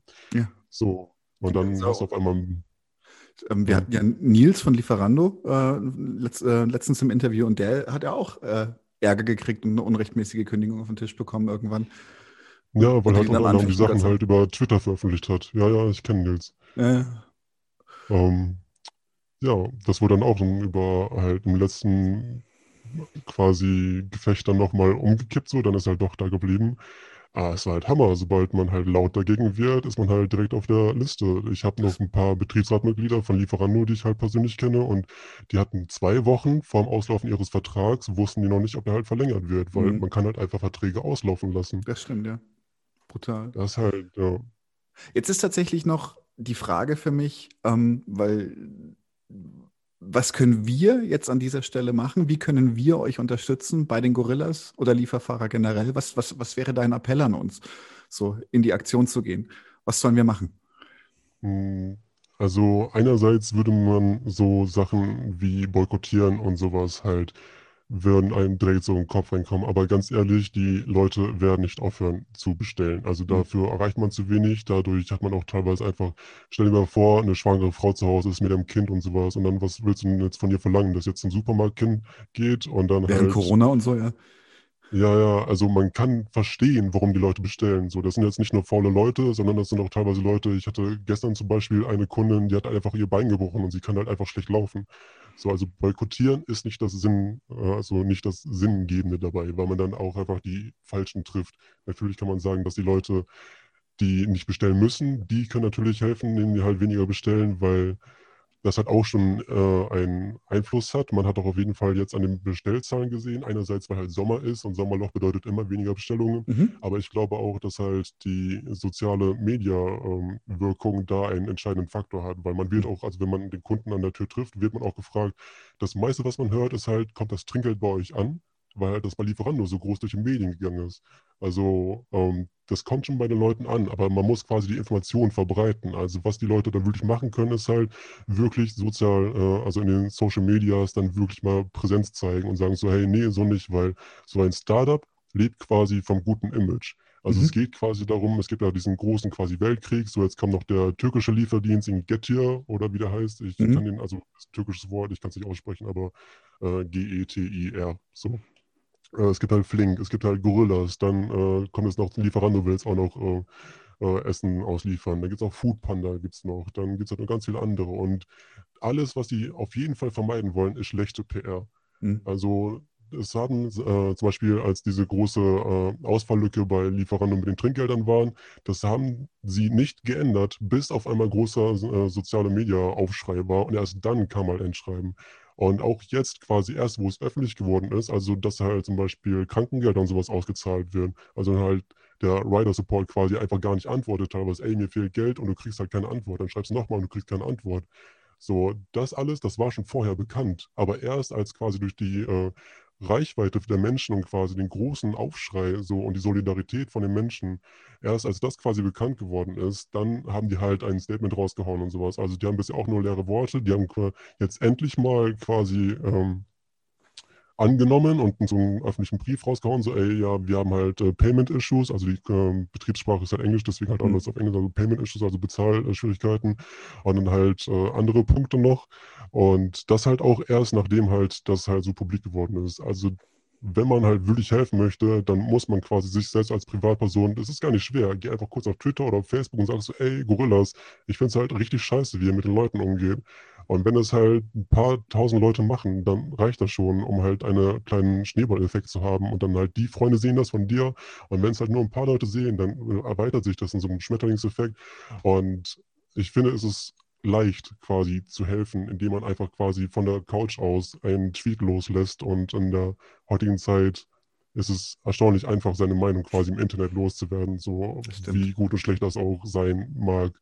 Ähm, allerdings hat man sehr leicht die Möglichkeit, uns zu unterstützen, indem man sich einfach lautstark äußert und das auch mit einer bestimmten Meinung, und zwar Arbeitsbedingungen verbessern, den Betriebsrat nicht in die Speichen greifen und auch von, von unter anderem halt den Betriebsrat auch unterstützen. Und äh, also schön Hashtag Gorillas oder irgendwie at Gorillas äh, App und dann erstmal sagen so, ey Leute, ihr stinkt nach Magie. So. Okay, cool. Ja. Super. Danke, vielen, vielen lieben Dank für dieses spontane Interview. Ist sehr kurzfristig, super cool von dir. Ähm, ja, dann hoffe ich, dass wir noch voneinander hören und hoffentlich äh, geht euer Kampf erfolgreich weiter. Ja, ich hoffe auch auf das Beste. So. Also es geht, es geht voran, aber es geht langsam voran, aber es geht voran. Daumen gedrückt. Jo. Sehr geil. Okay, dann kommen wir jetzt zu dem Interview, aber bevor wir zum Interview kommen, noch unser Pitch. Unser Pitch. Patreon Pitch. Leute, wir brauchen eure Hilfe. Und zwar als allererstes, folgt uns bitte überall, wo ihr uns folgen könnt. Wir sind auf YouTube, auf Facebook, auf Twitter. Wir sind jetzt mittlerweile auch auf Twitch. Gebt uns Instagram. Dort Instagram sowieso, genau, gebt uns dort einen Follow, äh, like dieses Video bitte, überhaupt jedes Video, das ihr euch anschaut, bitte liken, warum nicht, ist doch einfach nur ein Klick da, damit helft ihr uns ungemein. Wenn ihr uns abonniert auf YouTube, klickt auch die Glocke, dann werdet ihr immer informiert, wenn wir live gehen, dann könnt ihr dazukommen. Äh, je mehr Leute live mit uns unterwegs sind, desto äh, besser sind dann auch die Views und desto besser ist das für den Algorithmus. Wir haben außerdem ein Patreon-Konto. Genau patreon.com slash 99 zu 1. Wenn ihr so richtig dabei sein wollt, äh, könnt ihr euch ein Membership-Level aussuchen. Wir haben drei verschiedene Stufen. Gibt dann solche Sachen wie zum Beispiel diese neuen Nachspielepisoden, wo wir jetzt die erste gemacht haben. Und äh, ihr habt auch Zugang zu unserer Discord-Community. Weiters haben wir einen paypal.me slash 99 zu 1 Link, falls ihr denkt, naja, sind schon schnaffte Typen, aber mehr als einmal will ich nicht zahlen, dann könnt ihr uns da auch ein bisschen Geld schicken. Wir haben tatsächlich inzwischen relativ signifikante laufende Kosten, weil wir einen hohen Qualitätsanspruch haben. Insofern, wir sind wirklich auf eure Unterstützung angewiesen an der Stelle.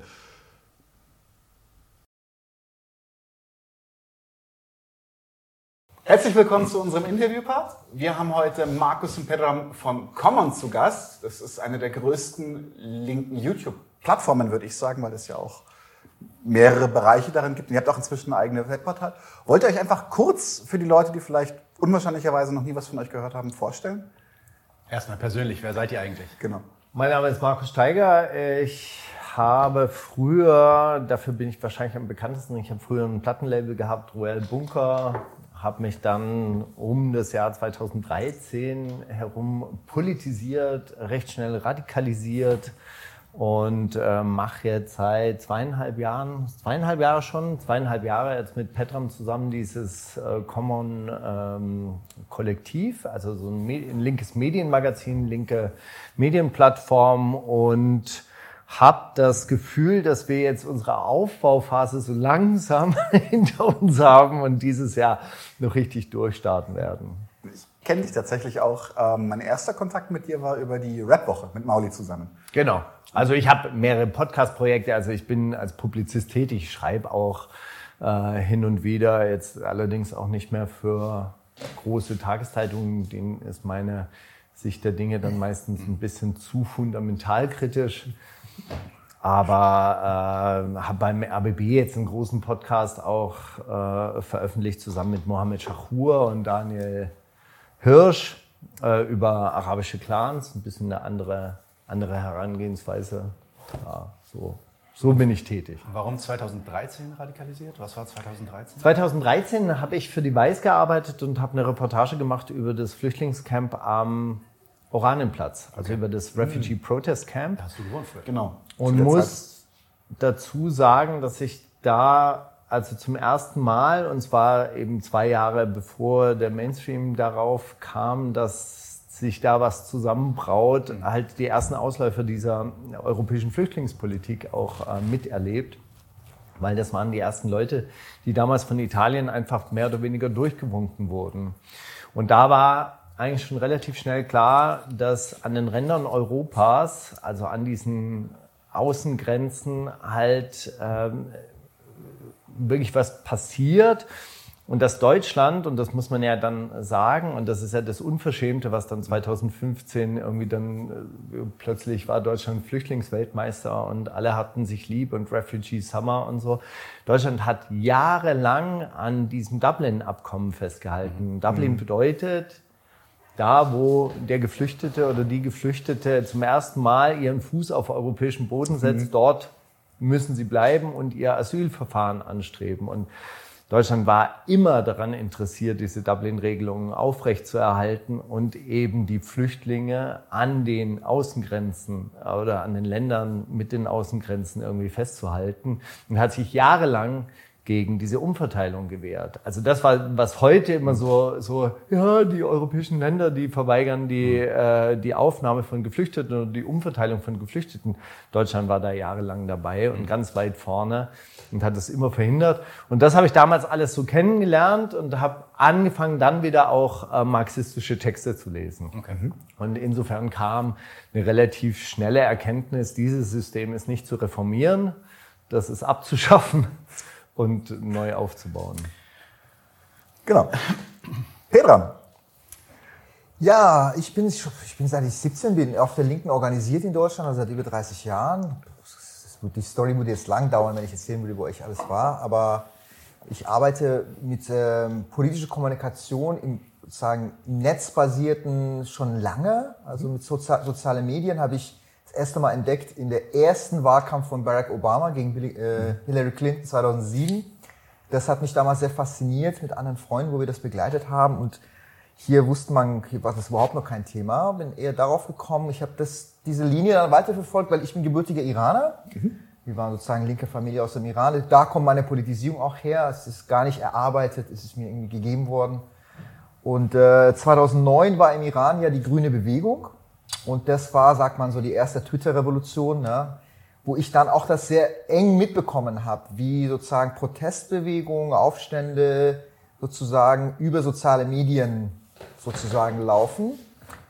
Und das habe ich dann weiterverfolgt in der arabischen Frühling, habe selber angefangen zu bloggen. Wir haben damals angefangen, erste Videoprojekte zu machen. Ich habe Left Vision mitgegründet damals mhm. mit zwei anderen Freunden. Damals nach dieser Obama-Geschichte. Und äh, genau, und heute arbeite ich äh, im Bundestag auch schon seit über zehn Jahren. Ich berate linke Abgeordneten im Bereich soziale Medien. Mhm. Sozusagen ist mein Broterwerb. Ja, ich war auch kurz äh, zwei Jahre bei KenFM, als mhm. er noch ein paar Sicherungen noch in seinem Hirn hatte. Schön formuliert. Ähm, und äh, als er noch, wo wir versucht haben, damals war so ein bisschen die Idee daraus, ein wirklich großes bewegungsorientiertes linkes Plattform zu machen das ist ja dann irgendwann gescheitert. Ich bin dann auch rausgeflogen. Da, in der Zeit hatte ich Markus kennengelernt, dann habe ich Markus, wir haben telefoniert, dann haben wir uns doch mit, mit Winnie Wolf getroffen, so ein linker Publizist ist, und dann haben wir Common gestartet, ja. Wie in so linken Projekten hat es auch erstmal dreiviertel Jahr erstmal treffen und reden, bevor man irgendwas macht, ja. äh, bis wir irgendwann gesagt haben, jetzt reicht's, ja. Jetzt gehen wir einfach mal ins Studio und fangen an zu drehen, ja. Und so ging's los und ja, jetzt sind wir so einem dritten wisst Jahr. Ihr, wisst ihr noch, was die erste Folge war, die ihr gemacht habt? Was habt ihr gemacht? Ja klar. Die erste Folge war über Austeritätspolitik in Italien. Faktencheck, ah. schönes Thema. Ja. Klar, nice. Sehr geil. Aber man muss dazu sagen, also Winnie Wolf war eine, äh, eine große Unterstützung. Ähm, sehr guter Publizist, sehr gewissenhaft, sehr rechercheorientiert und immer sehr, sehr, gute, äh, sehr gut recherchierte äh, Geschichten auch gehabt. Und äh, ja, aber wie das halt so ist dann so in, in linken Projekten, dann hebt es nicht sofort ab, dann braucht man vielleicht schon auch so einen längeren Atem. Und ähm, der kam schon auch sehr, sehr aus der analogen Welt. Ja, Also der, der hat halt so Zeitschriften veröffentlicht oder Zeitungen auch veröffentlicht mit so 30.000, 40.000 Auflage. Und dann plötzlich äh, ist man konfrontiert mit 800 Views oder 500 Views oder 300 Views. Dann, dann fühlt man sich wahrscheinlich auch in seiner Publizistenehre gekränkt. Okay. Also, was ja, ähm, was man ja auch verstehen kann. Also man will ja auch nicht bedeutungslos sein. Also das finde ich, finde ich schon auch wichtig. Klar. Wir haben noch so eine Klassikerfrage, die wir allen Leuten stellen, die zu uns ins Interview kommen. Und zwar ist es, ähm, gebt uns drei Namen, die euch politisch massiv geprägt haben. Das muss nicht für immer sein, aber einfach spontan, was kommt euch in den Sinn? Ja, das Lustige ist, Petram guckt jetzt so, ich habe die Fragen vorher durchgelesen. Ich habe dann auch tatsächlich Fang mal an, dann habe ich Zeit. bei mir ist es, bei mir ist es nicht ganz so äh, spontan, weil ich ein bisschen drüber nachdenken konnte. Allerdings ist es vom Spontan jetzt auch gar nicht so sehr abweichend. Ich hätte jetzt spontan gesagt Karl Marx, Rosa Luxemburg und äh, Sakine Chansis äh, ähm, aus der kurdischen Freiheitsbewegung, also Genossin Sara oder Heval Sara. Aber äh, ich würde Marx rausnehmen, weil Marx als Person, glaube ich, eher unangenehm ist. Marx ist das Werk. Also so, das Werk hat mich sehr geprägt. Es, es prägt die Weltsicht. Also ich habe, es gibt einen wunderschönen äh, Radiobeitrag zu, äh, zu 150 Jahre das Kapital von Michael Greffrath und der sagt, wenn man das Kap- Kapital gelesen hat, geht man gleichermaßen mit einem gewaschenen Gehirn, also es ist eine Gehirnwäsche durch die Welt. Man kann sich etwas wie Human Resources nicht mehr anhören, also so diese Schlagworte des Neoliberalismus irgendwie so, äh, das kannst du dir nicht anhören, ohne an Arbeitskraft zu denken und an Arbeit zu denken. Arbeit und Reichtum kriegen andere Bedeutungen und du denkst darüber anders nach. Und das finde ich wirklich, also so das, also in diesem Pathos, in dem man das auch gesagt hat, kann ich das so nachvollziehen, halt immer noch, du kannst nicht mehr dahinter zurück. Ja, wenn du das einmal verstanden hast, was, was Marx da aufgeschrieben hast, bist du verloren für diese neoliberale Welt. Also wirklich, du, also du, bist, Kennt ihr- du bist lost. Kennt ihr ähm, von John Carpenter Sie leben mit Roddy Roddy Piper, diesen Film Nee, mit dem leider Typen? nein. Wenn er die Brille trägt. Genau, der findet eine Brille äh, irgendwie hinter einer Kirche in so einem Karton und wenn er die Brille aufzieht, sieht er die Welt, wie sie wirklich ist. Und da Genau. ist dann überall Gehirnwäsche. Und alles hat in Wirklichkeit andere Begrifflichkeiten. Auch Geld, auf Ideologie Geld steht da natürlich. drauf, this is your God. Ja, das ist your God und überall steht Obey, Obey und so. Genau, also wei- weißt du, so, ich bin im Ritz Carlton heißt es, glaube ich, so, am Potsdamer Platz. Äh, Wir waren da zum Fensterputzen. Und es gibt die Personaltoiletten und du stehst an der Personaltoilette und dann steht am Pinkelbecken steht so ein Schild vor dir irgendwie so hin, also hinfallen ist keine Schande, liegen bleiben schon, ja, und du weißt, und- und es ist halt so, obey, und es steht so am Pissbecken, damit du das liest. Das ist Gehirnwäsche. Wenn diese Leute das beim IS finden würden, dass da irgendwie am Pissbecken, sogar am Pissbecken haben sie ihre Propaganda angebracht, ja, und so. Also und das ist Marx für mich. Aber Marx als Person war, glaube ich, unangenehm. Deshalb würde ich, habe ich jetzt drei andere Personen aus, ausgemacht. Gemacht. Rosa Luxemburg bleibt, Sakine Chances bleibt auch und äh, dann aber Subkommandante Marcos noch. Ja, okay. Ja, und zwar, äh, es, es gibt Gründe dafür. Rosa Luxemburg, weil sie undogmatisch nach einem anderen Weg gesucht hat. Also das bewundere ich sehr. Ja, gerade in dieser Zeit, in der sie sich bewegt hat, sie war für eine Organisierung, sie hatte, äh, sie hatte etwas übrig auch für diese kommunistische Partei, aber sie war frei im Geist, wirklich noch andere Sachen zu, zu suchen. Sakine Chances wegen der Hingabe. Ja, also das, ist halt, das, das ist ein bisschen komisch, aber das ist halt einfach der Körper als Waffe, die, die absolute Hingabe an, an die äh, Revolution sozusagen, also auch, die, auch der Glaube. Und ich weiß nicht, ob ihr ihre Bücher gelesen habt, aber der, äh, da beschreibt sie, wie sie halt eben die äh, kurdische Bewegung auch mit aufgebaut hat. Und das ist eine Art Missionsarbeit. Mhm. Ja? Sie sind hingegangen in die Familien, haben angeklopft, haben mit den Leuten geredet und haben und das, das fast schon christlich, haben Apostel hinterlassen. Sie haben mhm. Leute hinterlassen, die diese Botschaft weitertragen. Mhm. Ja? Und das ist etwas, das fehlt mir in, dieser, in diesem okay. Land speziell und in dieser linken Szene, die, die wir hier vorfinden. Darf ich kurz nachhaken, was speziell, dass auf, den Men auf die einfachen oder einfachen Menschen einfach zugehen und äh, sie quasi aufklären oder ja, was? Auch diese Botschaft, also auch diese, dieses, eine erlebbare Utopie eine, zu bringen. Eine Narrative Wirklich, einfach. Ja, Narrative, nee, auch ja. eine frohe Botschaft zu bringen. Ja, hallo, wir, weißt du, so, hallo, wir sind die Zeugen Jehovas, wir versprechen euch das Himmelreich. Es ist so ähnlich. Mhm. Nein, aber eine andere Welt ist möglich. Wenn wir mhm. uns organisieren, wenn wir diese Gesellschaft an, also wir sind nicht verpflichtet, in dieser Form von Gesellschaft zu leben. Wir können eine andere Gesellschaft äh, schaffen äh, und dazu brauchen wir uns als Menschen nicht verändern, sondern wir müssen uns einfach nur eine andere Organisationsform geben, dann in der zum Beispiel nicht psychopathisches, egoistisches Verhalten belohnt wird, dann wäre eine andere Welt möglich. So. Und das dritte ist, ist Kommandant Markus einfach vom, vom Tonfall.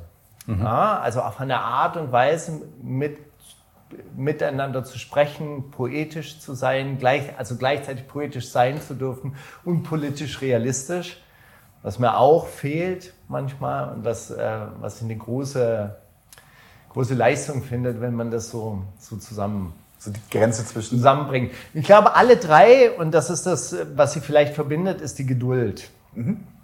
Ja, die Geduld mit den Leuten, mit den Menschen nach sich zu haben und nicht irgendwie dieses starre, Verurteilende. Mhm. Und das ist, äh, das, ist das sind schön. große Qualitäten.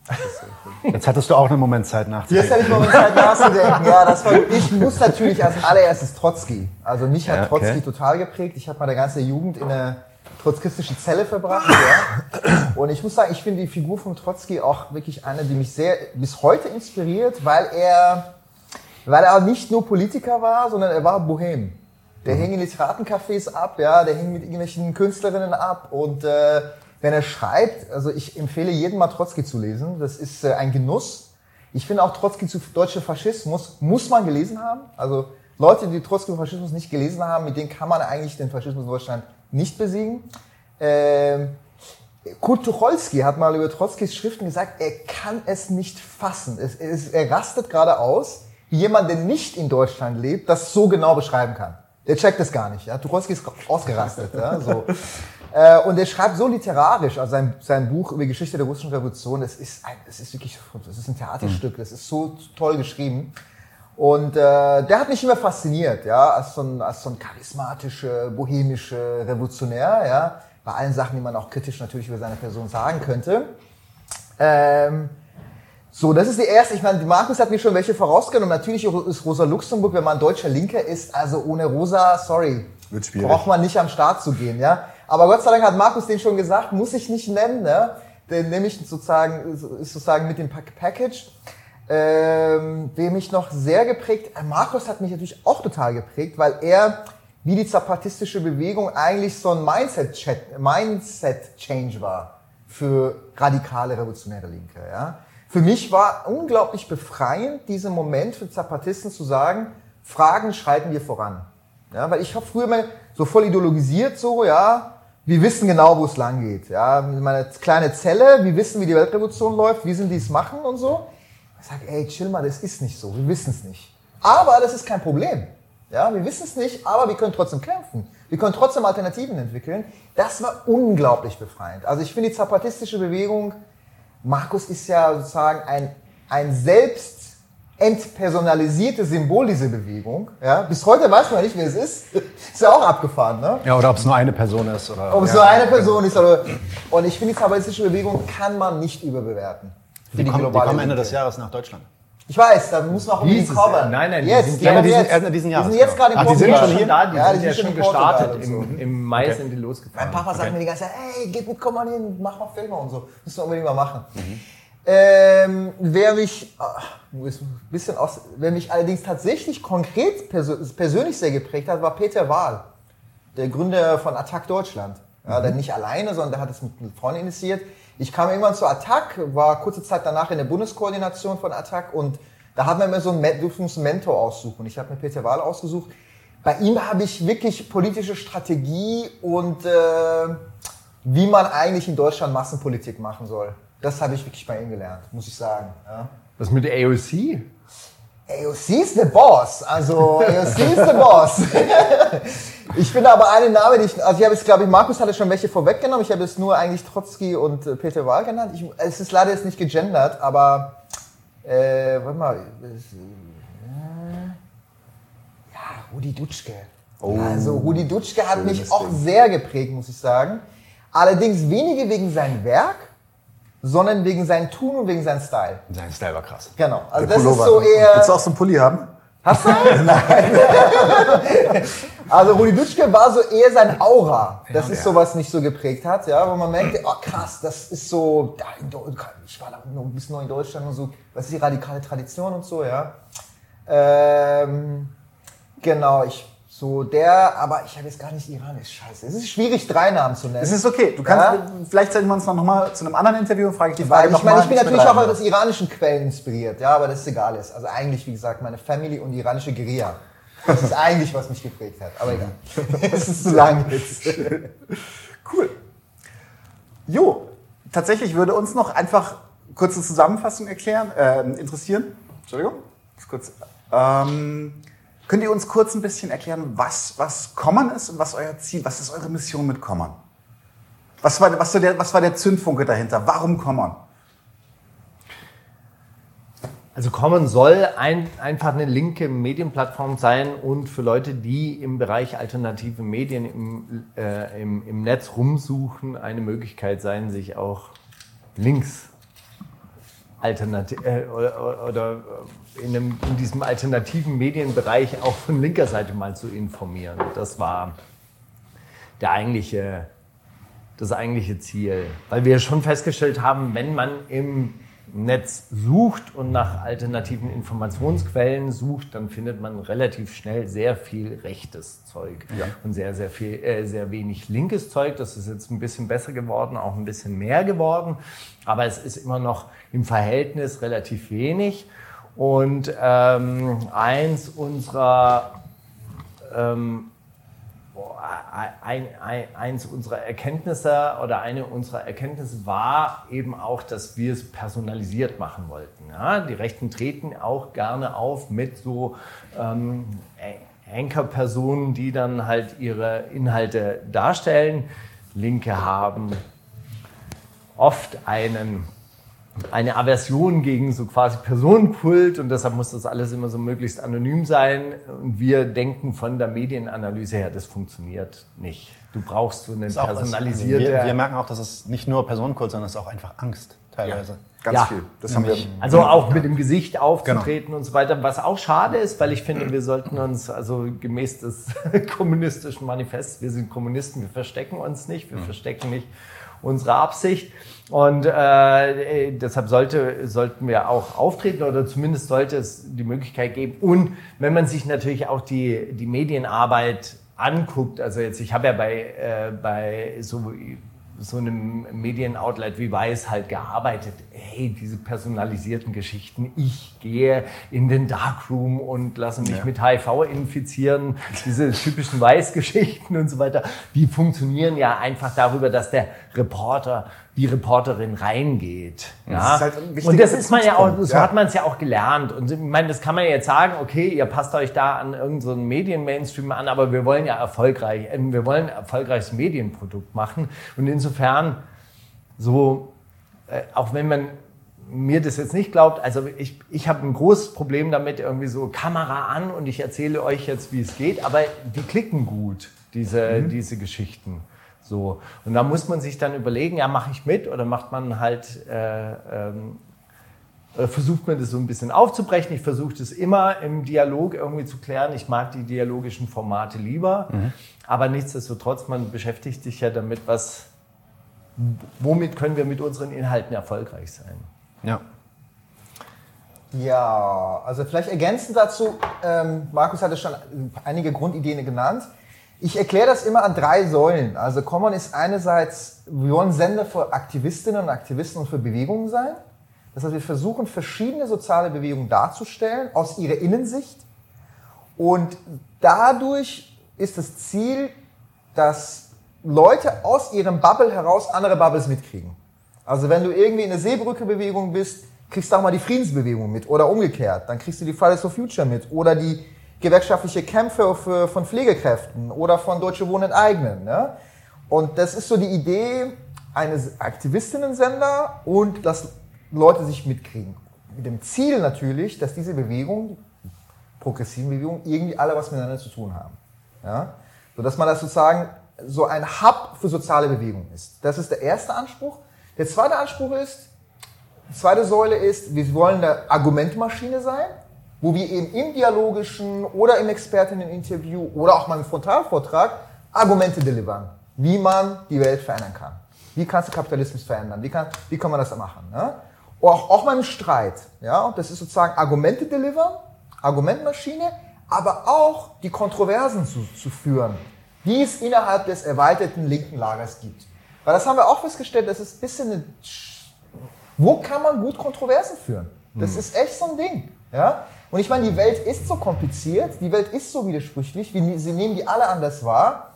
Und es ist ein bisschen eine schwache Kultur innerhalb der erwarteten Linken, dass man nicht vernünftig Kontroversen führen kann. Ja? Deswegen fing eigentlich unser Projekt an mit dem Format, das heißt Backstage, wo Markus und ich Kontroversen führen.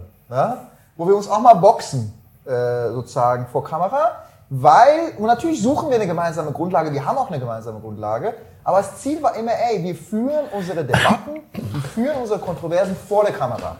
Nicht, wir führen sie erst, schreiben dann irgendeinen Plenumsbeschluss und spalten uns vor. dann. genau. So, das ist das Zweite. Also der normale Weg. also wir schreiben erstmal ein Dreivierteljahr am Selbstverständnis. dann streitet man darüber, wie man das Selbstverständnis verändert und dann spaltet man sich, hat ja. nichts gemacht.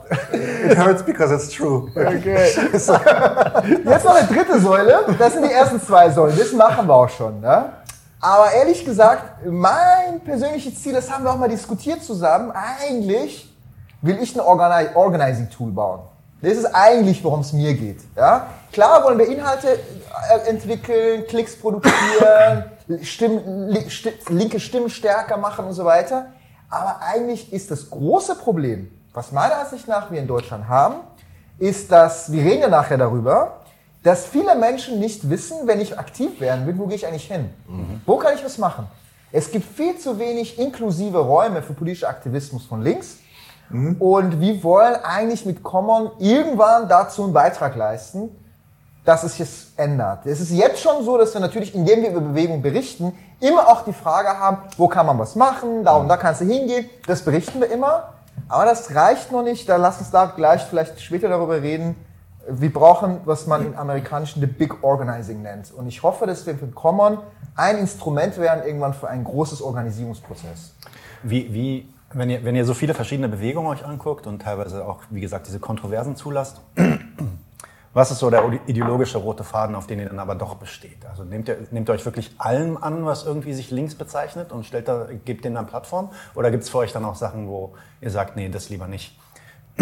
Weiß ich nicht, einen Hardcore-Stalinisten nehmen, bieten wir keine Plattform, wenn der hier irgendwas über, über Stalin erzählen will oder so. Ja, also wir haben, wir haben in, in Petram immer jemanden, der so quasi bei jeder Diskussion in der Ecke sitzt und dann sich alle fünf Minuten meldet und sagt, ja, aber das ist zu Szene, das ist zu sehr, okay. äh, ähm, zu sehr nach innen gerichtet. Okay. Und äh, das ist auch so ein, so ein Kriterium. Wir versuchen natürlich schon auch Bewegungen zu porträtieren, die eine, eine gewisse gesellschaftliche Strahlkraft haben. Also das ist jetzt nicht irgendwie aus, aus, äh, auszuschließen. Wir berichten auch über das Hausprojekt in der Rigaer Straße, wo man sich jetzt äh, wahrscheinlich darüber streiten kann, inwieweit das jetzt wirklich in die Gesellschaft hineinwirkt. Aber es ist natürlich ein Kampf um Wohnraum und gehört zum, äh, zum Thema der Vertreibung, Gentrifizierung.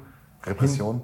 Repression dazu. Ja, und da, äh, und da, da sind wir natürlich auch solidarisch mit diesen, äh, ähm, mit diesen Bewegungen, die jetzt auch sehr szenemäßig wirken. Also es ist jetzt nicht nur so, dass wir jetzt sagen, ey, unter unteilbar Demonstrationen mit 100.000 Teilnehmern machen wir nichts mehr. Also äh, das ist Quatsch. Ähm, also wir versuchen das auch wirklich in der Diversität abzubilden und äh, der, was ich auch noch ergänzen wollte, wir sind ein Kollektiv. Mhm. Ja, wir sind mittlerweile 15 bis 20 Personen. Also beim letzten Treffen waren, waren äh, 15 Leute da. Wir haben Leute in anderen Städten, wir haben Leute wirklich, die, die auch von außerhalb irgendwie mitmachen wollen, wo wir das große Problem haben, wie bindet man die in so eine kontinuierliche Arbeit ein, weil wir arbeiten alle ehrenamtlich. Das ist halt viel Zeit, sich auch um sowas zu kümmern. Aber wir wachsen als Team. Wir, äh, äh, wir haben da auf jeden Fall das, das Interesse erweckt und da sind ganz, ganz unterschiedliche Leute dabei. Also wirklich Leute, die, die aus dem queer-feministischen Umfeld kommen, die sehr, sehr viel äh, Wert da, darauf legen, halt bis hin zur Umweltbewegung, Fridays for Future oder eben auch Leute aus dem Hambacher Forst. Ja. Und, und, äh, und klar ist ein, ein Common Ground ist die antikapitalistische Arbeit. Okay. Und, und, habt ihr dann auch eine gemeinsame Redaktion oder habt ihr dann eher so, weiß ich nicht, ihr habt euch auf gemeinsame Werte und gemeinsame Ziele irgendwie geeinigt und dann produziert jeder seinen eigenen Content? Wie läuft das bei euch? Sowohl als auch. Sowohl also wir, wir haben Treffen, wo wir über gemeinsame Zielsetzungen oder auch Themen mal ansprechen, die unter Umständen kontrovers sind. Okay. Ja? Aber wir haben auch Chefredaktion. Ne? Also genau. sozusagen, es gibt ein Kollektiv, aber wir haben eine Chefredaktion, ne? das ist, äh, die natürlich eine gewisse Abnahme macht. Mhm. Ja? Aber eigentlich ist unser Ziel, sehr pluralistisch zu sein. Okay. Ja? Mhm. Also wenn jemand jetzt natürlich zu grobe Mist erzählt, dann sagen wir, ey, nee, geht nicht. Da gibt es eine Chefredaktion, die sagt, nein, das geht nicht. Ja? Wechselt aber, die durch oder ist die fest? Nö, die ist fest. Nur wegen Kollektiv? Nein, weil es geht einfach darum, man muss sozusagen, finde ich, gewisse, äh, gewisse äh, Accountability auch haben. Ja? Also Common wird niemals ein äh, Banner raushauen mit Solidarität mit Israel. Das werden wir nicht tun. Ja? Weil, nur weil irgendwelche linke äh, äh, aus ihren kollektiven Trauma und Pathologien meinen, das wäre links. Da gibt es einfach eine gewisse Accountability dafür. Common wird niemals. Aber Solidarität mit israelischen Menschen auf jeden Fall. Ja, ja. genau. Das schon. Also, aber wir werden niemals irgendwas, was Unterdrückungsverhältnisse irgendwie rechtfertigt, irgendwie okay finden. Ne? Und das ist schon, ich meine, wir beide haben es gegründet, das ist ein bisschen mit unserer Person verbunden auch, dass wir dafür eine gewisse Qualitätssicherung uns verantwortlich fühlen. Ne? Mhm. Ansonsten ist es aber, bei uns ist wirklich so, Leute machen. Es ist auch nie passiert, dass wir sagen, ey, das musst du nicht machen. Also es ist, die Leute, die zu uns kommen, wissen schon, wissen, worauf sie sich Also wenn jetzt jemand irgendwie äh, ankommen würde und sagen würde, ich möchte jetzt einen Bericht über das äh, Elon Ma äh, äh, oder das neue Tesla-Werk in Grünheide machen und irgendwie Elektromobilität ist der letzte äh, ja. Scheiß und das ist richtig, also oder das ist der neueste Shit und das ist Green Technology, dann würden wir sagen, ja, das machen wir wahrscheinlich nicht. oder, oder wir machen es aber anders zur FAZ. Das ist ein oder wie Elon Musk gerade die ganzen, die ganzen Leute abgezogen hat mit seiner mit seine Bitcoin-Geschichten. Oh ja. Das war Hammer. Das, das hätten wir machen müssen. Ja? Mhm. Egal, aber äh, um deine Frage zu beantworten, bei uns regelt sich das. Wir haben eine Struktur von, wir sind ein Kollektiv, wir haben eine Chefredaktion, aber eigentlich ist es so, Leute, die zu uns kommen, wissen meistens, worauf sie sich einlassen. Ja? Also das Profil ist schon ein bisschen da, finde ich. Es ist so, ist schon entwickelt. Aber uns ist der Pluralismus total wichtig. Ich will es nochmal noch mal festhalten. Es ist, wir müssen als Linke viel mehr lernen, was Markus gesagt hat. Zu geduldig sein, gehört auch einfach tolerant sein. Ey, meine Weckersysteme, es ist nervig. ähm, einfach tolerant sein. Einfach andere Meinungen neben dir stehen zu lassen. Solange es nicht irgendwie Unterdrückungsverhältnisse oder irgendwie mhm. ekelhaft wird, ja, einfach mal stehen lassen. Weißt du, zum Beispiel diese Diskussion ist irgendwie das persönliche Verhalten ähm, ausschlaggebend, also ist vegan, ja. äh, recycelt Müll oder äh, sind wir auf die gesamtgesellschaftliche große Lösung irgendwie angewiesen oder arbeiten wir darauf hin? Das ist ja ein Thema, da kann man sich prima prima darüber streiten. Also weißt du, so, so Gegenstandpunkt Leuten, den brauchst du mit so diesen persönlichen Einschränkungen oder Konsum, äh, Konsumkritik, brauchst du nicht kommen. Ja? Die sagen ja, unter dem Streik und der Revolution geht nicht und dann reden wir auch nicht mehr miteinander. Und ich finde, das solche Sachen müssen ausdiskutiert werden oder darüber kann man halt sich auch unterhalten, ohne dass man sich da jetzt spalten muss. Ja, dieses Sektöse und dieses Spalterische ist ja auch meiner Meinung nach auch ein ähm, Symptom der Machtlosigkeit Ja. auf der Linken. Dass du halt in, eigentlich nicht wirklich in der Lage bist zu spüren, dass du irgendwo Impact hast, dass du irgendwo was ändern kannst und dass du es dann halt dort machst, wo du es kannst, nämlich in deinen Zirkeln. Genau, deine Freunde. Genau, genau. genau so ist es, ja. Eigentlich ist das äh, analog zu, zu so Familientyrannen, oder? So, also so, also so Machtlosigkeit im Berufsleben oder im, im Alltag und dann aber in der Familie wird hier durch. Das ist auf jeden Fall ein ganz klares Zeichen von Schwäche. Bis, das geht bis in, bis in Mobbingstrukturen in Firmen. Das sind auch immer Dysfunktionalitäten, die dann an der Stelle mit kompensiert werden. voll interessant. Tatsächlich wollte ich einen ganz kurzen Bogen spannen, weil du gesagt hast, du möchtest auch eine Organisationsplattform bieten und du gesagt hast jetzt mit diesen individuellen Handlungen, weil da wollte ich kurz vorhin den Zug ein bisschen verpasst noch angehen. Es ist tatsächlich meine Erfahrung gewesen in meinem Freundeskreis, dass viele Leute für antikapitalistische Praxis durchaus offen wären, wenn sie Ideen hätten, sie umzusetzen. Ich habe mit, mit äh, einer, einer Freundin zum Beispiel immer wieder die Diskussion, die möchte dann halt recyceln oder auf Fleisch verzichten, weil sie möchte was tun, aber sie findet den In nicht, den sie versteht, um etwas Größeres zu bewegen. Deswegen finde ich das... Äh, Lass uns mal darüber reden, weil das ist gerade das große Problem. Wir haben in Deutschland eine Situation, ich formuliere es mal so, die objektive Lage ist fucking viel mal besser als der subjektive Faktor auf der Linken. Ja? Das heißt, wir haben eine Situation, wo jeder weiß das, jeder, der in seinem Umfeld spricht, jeder, der mit nicht Szene-Menschen spricht, weiß, ey, Leute haben Bock, was zu machen. Ja? Also ich, wir haben gerade, ich, was, was, ich, mein, ich bin Tango-Lehrer übrigens nebenbei noch, ja? Ich veranstalte Tango-Partys. Und ich beobachte, was da, wie da die Leute ticken. Was die liken auf Facebook, ja? Der Leute, es ist eine allgemeine Politisierung der Gesellschaft und eine, nicht einfach eine Politisierung, Leute merken, ey, das geht so nicht weiter. Es, ja? Ich meine, die Klimakrise ist nichts Abstraktes mehr für die Leute. Ja? Äh, die Leute, es geht so nicht weiter. Und die Leute kriegen mit, wie das Reichtum während Corona sich so krass zugespitzt hat wieder. So krass sich verteilt, mitten in der Pandemie. Ja? Die Leute kriegen mit, es ist ja, es ist ja alles offensichtlich geworden. Ja? Und äh, gleichzeitig, also jeder, der um sich herum redet, merkt, was, was kloppen meine Freunde für Sprüche? Ja? Oder aber gleichzeitig, wie, wo kann man was machen? Es gab mal eine große linke Partei, die zerlegt sich gerade. Ja, so, ähm, es gibt echt ein Problem.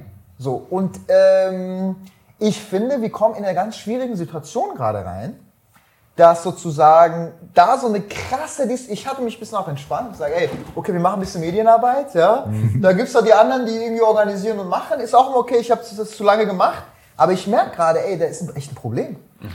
Ja, ich würde es tatsächlich auch noch konkretisieren. Ich bin sehr engagiert bei Deutsche Wohnen und Co. enteignen und wir haben eine sehr erfolgreiche Kampagne damit. Also so, wir kriegen diese Unterschriften äh, wahrscheinlich relativ souverän äh, zusammen. Insgesamt werden da äh, am Ende der Sammelperiode jetzt 300.000 Menschen unterschrieben haben. Und wir werden in einen Wahlkampf gehen, wo es wirklich äh, spannend wird, mit welchem mit welchem Ergebnis wir rauskommen. Ob man diesen Volksentscheid jetzt am Schluss gewinnt oder nicht, das ist nochmal eine andere, andere Frage, weil man braucht da wirklich 50 plus Prozent der Ich Stimmen. glaube auch von einer Mindestmenge an Stimmen.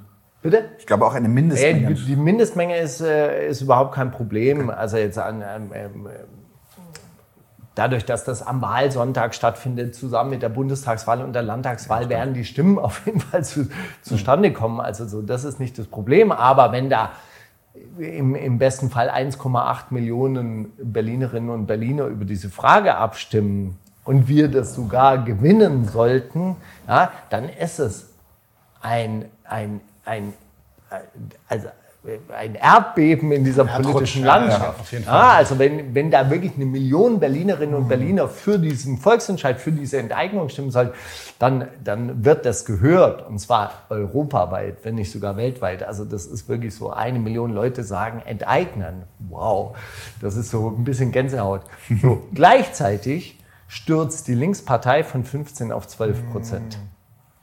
Ja? Und das ist etwas, das verstehe ich, also so, so, da gibt es auf der einen Seite den Wunsch, ganz viele Leute sich zu repolitisieren, sich zum ersten Mal zu politisieren. Ganz viele Leute sind zum allerersten Mal in so einer Art von politischen Organisation überhaupt drin oder betätigen sich politisch und gleichzeitig stürzt die parlamentarische Linke ab. So. Und das ist echt, äh, äh, also das ist das, was äh, Petram sagt. Im Endeffekt diese, die, dieses Unwohlsein, das muss halt irgendwie in politische Macht überführt werden. Und ich bin jetzt kein Parteifreund, aber ich sehe das Problem. Ja? Und äh, zumindest müssen wir darüber nachdenken, wie organisiert man diesen Unmut dahingehend, dass halt auch wirklich was passiert. Ich würde ich würd, ich würd sogar in Frage stellen, ob die Linke überhaupt die Partei ist, die dann diesen Unmut kanalisiert. Weil am Ende, ich meine, mit Trotzki, revolutionäre Partei, also für mich ist die Linke, ist auch nicht erst seit kurzem so, war noch nie eine mhm. revolutionäre Partei, nicht mal ansatzweise. Also die haben ein bisschen radikalere äh, Programme so in der Rhetorik als die SPD, aber im Endeffekt ist das Programm der Linken heute das SPD-Programm von vor 30 Jahren oder von vor 40 Jahren vielleicht. Mhm. Und, und ähm, also aber eine, andere, mich, haben wir, eine andere Partei haben wir nicht. Das ist, das eine andere Partei haben wir nicht, aber vielleicht Deutschland, noch nicht. Ich glaube, am Ende nicht, Deutschland ist ein konservatives Land. Du kannst jetzt nicht mit irgendwelchen revolutionären Programmen irgendwie dann, hast du die DKP plus oder was? Also das bringt uns auch nicht weiter. Ja, oder irgendwie Linksdruck plus drei oder so. Also ich finde, wir brauchen, naja, ich, müssen ich, über die Gesellschaft. Ich würde, ich, ich würde sagen, bei dem Deutsche Wohnen und Eigenen ähm, sieht man schon durchaus revolutionäres Potenzial. Und ich denke, wenn wir, wenn wir es schaffen, mit ähm, Bewegungen ähm, so zu organisieren, und das ist jetzt zwar nur eine, eine Initiative, die dann vielleicht auch Ende des Jahres dann vorbei ist oder vielleicht sogar noch weitergeht, aber wenn wir, wenn wir es hinkriegen, Bewegungen so zu organisieren, dass sie dann am Leben bleiben, so wie zum Beispiel, weiß ich nicht, nach Bernie Sanders vielleicht auch noch eine Bewegung äh, weiterlebt, was jetzt gerade in den USA auch nicht wirklich äh, klar ist, ob das noch äh, stehen bleibt. Ne?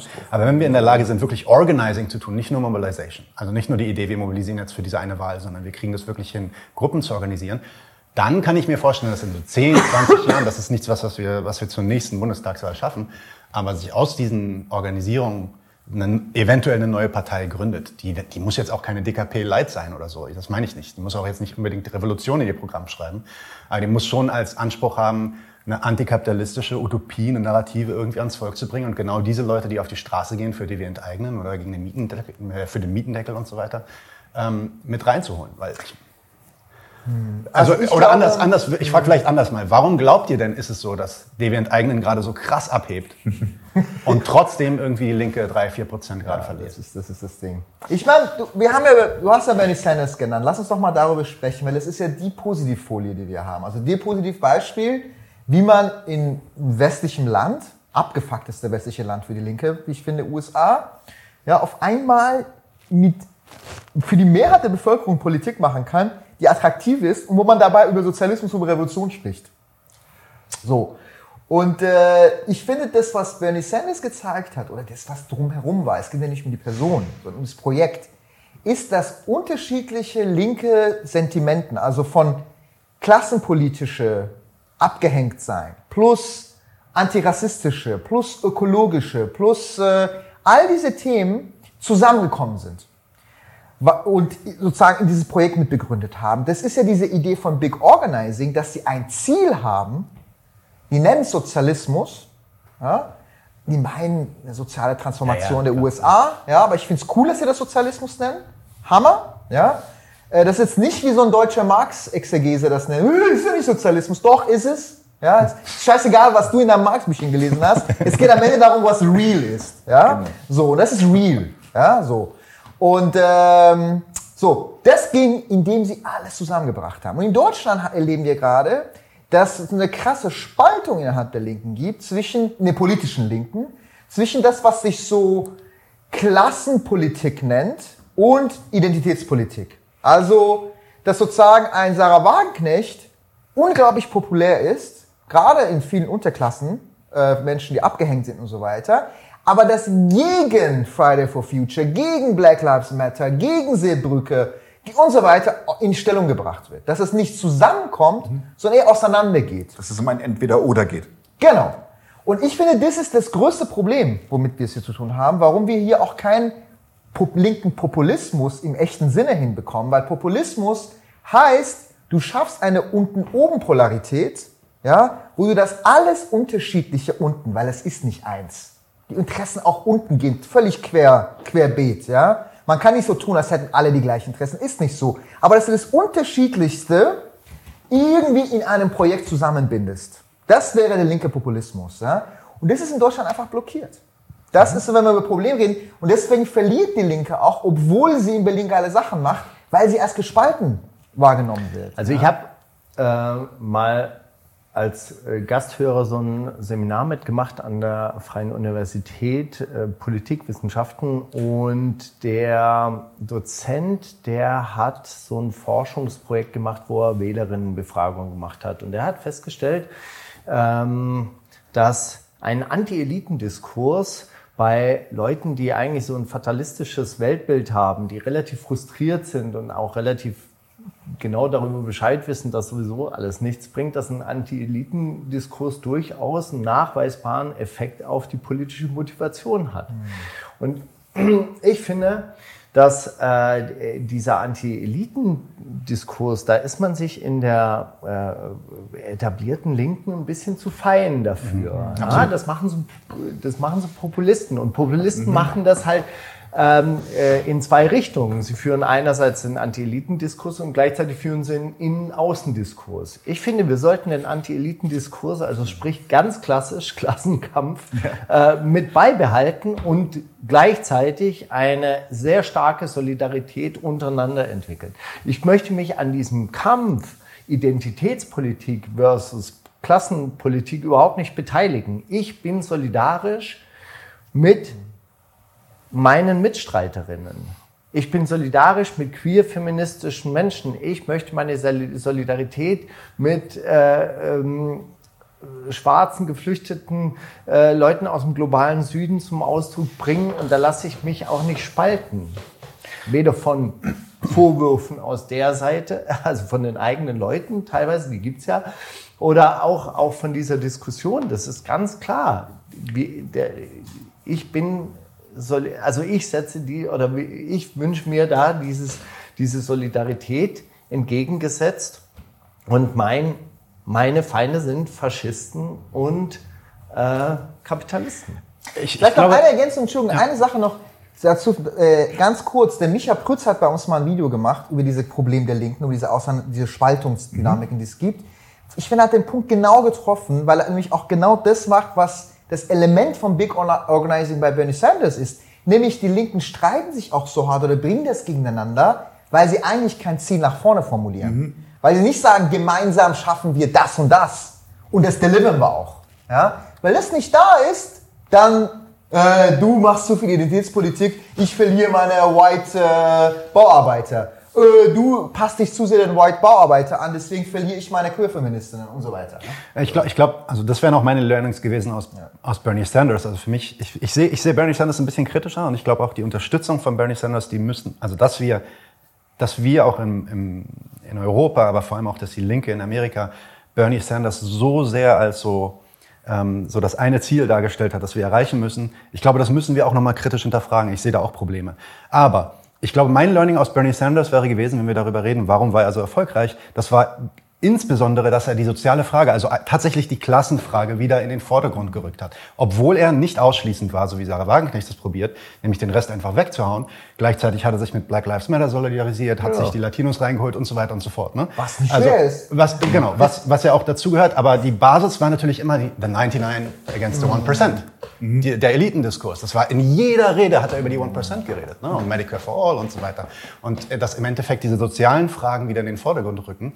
Und das ist was, was für mich hier fehlt. Aber das ist auch einer der Beweise, oder Deutsche Wohnen enteignen ist einer der Beweise dafür, dass genau diese Fragen erfolgreich sein können. Und dass du, wenn der Mietendeckel irgendwie gekippt wird, innerhalb von vier Stunden war das oder fünf Stunden hast du irgendwie fast, fast 20.000 Leute auf der Straße hier äh, von, einem Tag, von einem Moment auf den anderen. Und dass da Potenzial ist, so wie ihr das sagt. Aber dass die Partei, die Linke, ein Kumpel von mir hat gesagt, äh, auch außerordentlich arrogant, dass sich diese Partei überhaupt die Linke nennt. Ja? Ähm, äh, dass diese Partei sich diesen Fragen halt aufgrund von, weiß ich nicht, anderen Befindlichkeiten und anderen Konflikten, die vielleicht in der Partei und auch im deutschen Politik, politischen Spektrum stattfinden, sich diesen Fragen nicht mehr ordentlich widmet. Also die zumindest nicht mehr vorne auf der Stirn drauf hat. So, darum mhm. geht's. So und da, da müssen wir wieder hinkommen und ich glaube, die Bewegungen können das ändern. Das werden wahrscheinlich, ich glaube, ich, ich glaube, ich bin kein, ich bin, ich bin nicht in der Linken, ich glaube auch nicht an die Partei. Das ist nur meine Meinung. Ich glaube nicht, dass die Linke uns irgendwo hinbringt. Ich glaube, wir, brauchen, wir werden was Neues brauchen. Das kann vielleicht daraus sich rausbrechen oder so. Ähm, aber am Ende muss es von unten ähm, äh, beeinflusst werden und von, von unten kommen, aus diesen Bewegungen herauskommen und die Partei ist dann quasi das Sahnehäubchen obendrauf der parlamentarische Arm quasi in die Politik hinein. Ja, aber Bewegung. wie gesagt, halt, wenn man dann so eine erfolgreiche Bewegung hat oder wenn man so eine erfolgreiche Kampagne hat, wie Deutsche Wohnen und Co. enteignen, dann müsste sich das halt eben auch in diesem politischen Erfolg. Also das meine, war meine nächste Frage. Ich, ich redet, meine, ihr, redet ihr bei Deutsche Wohnen enteignen darüber, was passiert, wenn ihr fertig seid mit Deutsche Wohnen enteignen? Ähm, es gibt tatsächlich, tatsächlich ähm, äh, Leute, die sich dann immer auch ein bisschen mit der nächsten Phase beschäftigen und genauso wie jetzt in der Sammelphase auch schon darüber nachgedacht wurde, wie Wahlkampf betrieben wurde, weil das, äh, das, das musste man natürlich auch erstmal anstoßen, weil alle sind irgendwie so fixiert auf diese Unterschriftenlisten und äh, dann gab es schon auch ein paar Leute, die gesagt haben, hey, was passiert, wenn man diese Unterschriften zusammen haben. Dann beginnt ja erst der Wahlkampf für diese Volksabstimmung. Genauso passiert es jetzt, dass man irgendwie anfängt und sagt, hey, am 26. September geht diese Bewegung, also oder diese Initiative auf die eine oder andere Art zu Ende. Ja, es ist, also wenn wir gewinnen, sind wir auf, an einem Endpunkt, sprich neu anfangen. Aber auch wenn wir verlieren, was macht man denn mit Leuten, die mobilisiert sind, die aktiviert sind? Wie, ähm, also was gibt es denn da für Ideen? Und das wird jetzt so langsam angedacht. Okay, ja, ich finde, das ist eine extrem wichtige das Diskussion. Ja. Das ist extrem weil, wichtig. Äh, wenn, also selbst wenn ihr gewinnt, ja, mit diesem einen Anliegen, damit ist ja noch nicht der Kapitalismus abgeschafft. Also selbst wenn man gewinnt, dann wird es besonders spannend, weil ja. äh, an einem gewissen Punkt äh, weißt du ja, also wenn man den Gegner nicht besiegen kann, dann umarmt man ihn Richtig. und dann kommen Richtig. die Leute, die einen umarmen und das wird eine ganz, ganz heikle ja. Nummer. Ja. ja. also was passiert mit den Leuten, die dann in, die, in, den Stiftungen, äh, in die Stiftungen ja. plötzlich weggekauft werden. Was ist äh, mit den einzelnen Angeboten? Hey, möchtest du nicht hier Referent im so und so Ministerium oder im Senat werden, in der Senatskanzlei. Ganz, ganz heikle Nummer. Ja. ja. Und dann fühlt man sich gebauchpinselt und so. Wir haben jetzt auch viel über die Partei Die Linke diskutiert.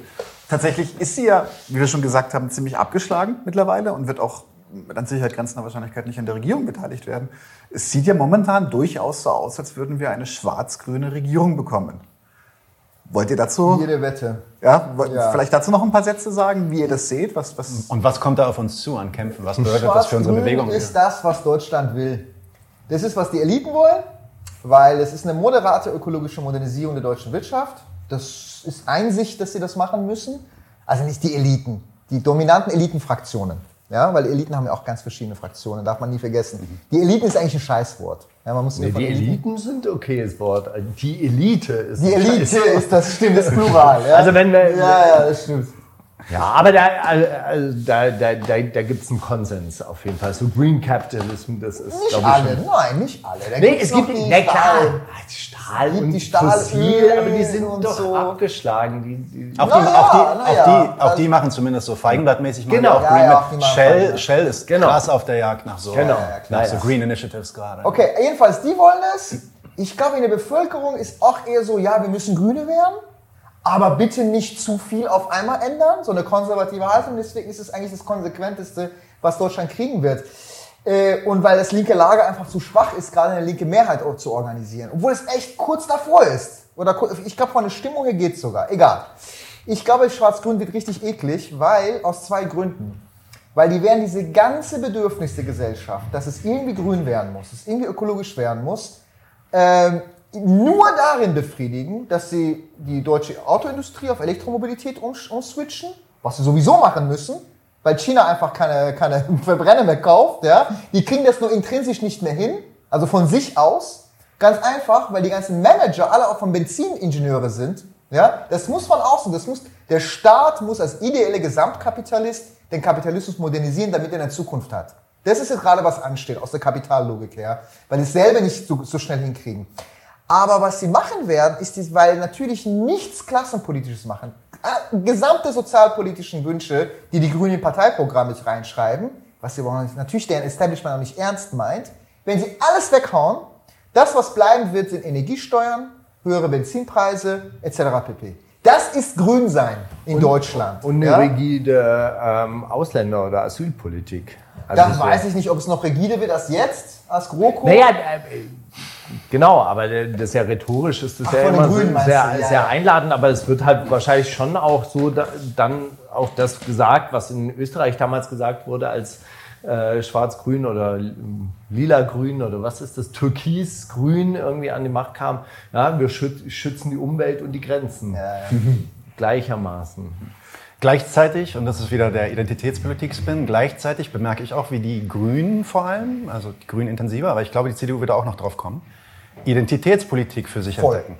Ja. Gerne. Ja, und äh, insofern äh, auch wieder einer der Kritikpunkte gegen die Identitätspolitik war ja immer, dass die Identitätspolitik an sich sich vom Kapital vereinnahmen lässt, ohne Probleme. Diversity ist die leichteste So ist. Übung Ja, des genau. Kapitals. Also ich meine, das, was du an diverser Werbung zu, gerade zugeschissen wirst, das ist ja unglaublich. Und ich meine ganz ernsthaft, klar, dann ist die schwul-lesbische, äh, schwarze CEO, die die Leute entlässt, ist doch, aber ist doch scheißegal. Also Es so ergeben am sich sogar neue, neue Markt- und Produktsegmente. Die Kommodifizierung brummt so richtig. CO2 als Ware. So ist es genau. Also ich finde es nicht egal, ob eine, ob eine lesbische äh, schwarze CEO ist oder Ich find's auch alle nicht egal. CEOs weiße Männer sind. Finde ich, ist, ist ein Unterschied in der Gesellschaft.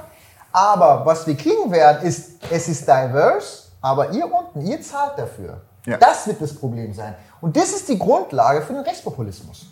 Das ist die Grundlage, wo wir unter Schwarz-Grün echt ein Problem kriegen werden, weil sozusagen eine Opposition wie FDP und AfD haben werden, rechts und links eine kaputte SPD und eine kaputte Linke. Das, das wird hässlich. War die SPD jemals nicht kaputt?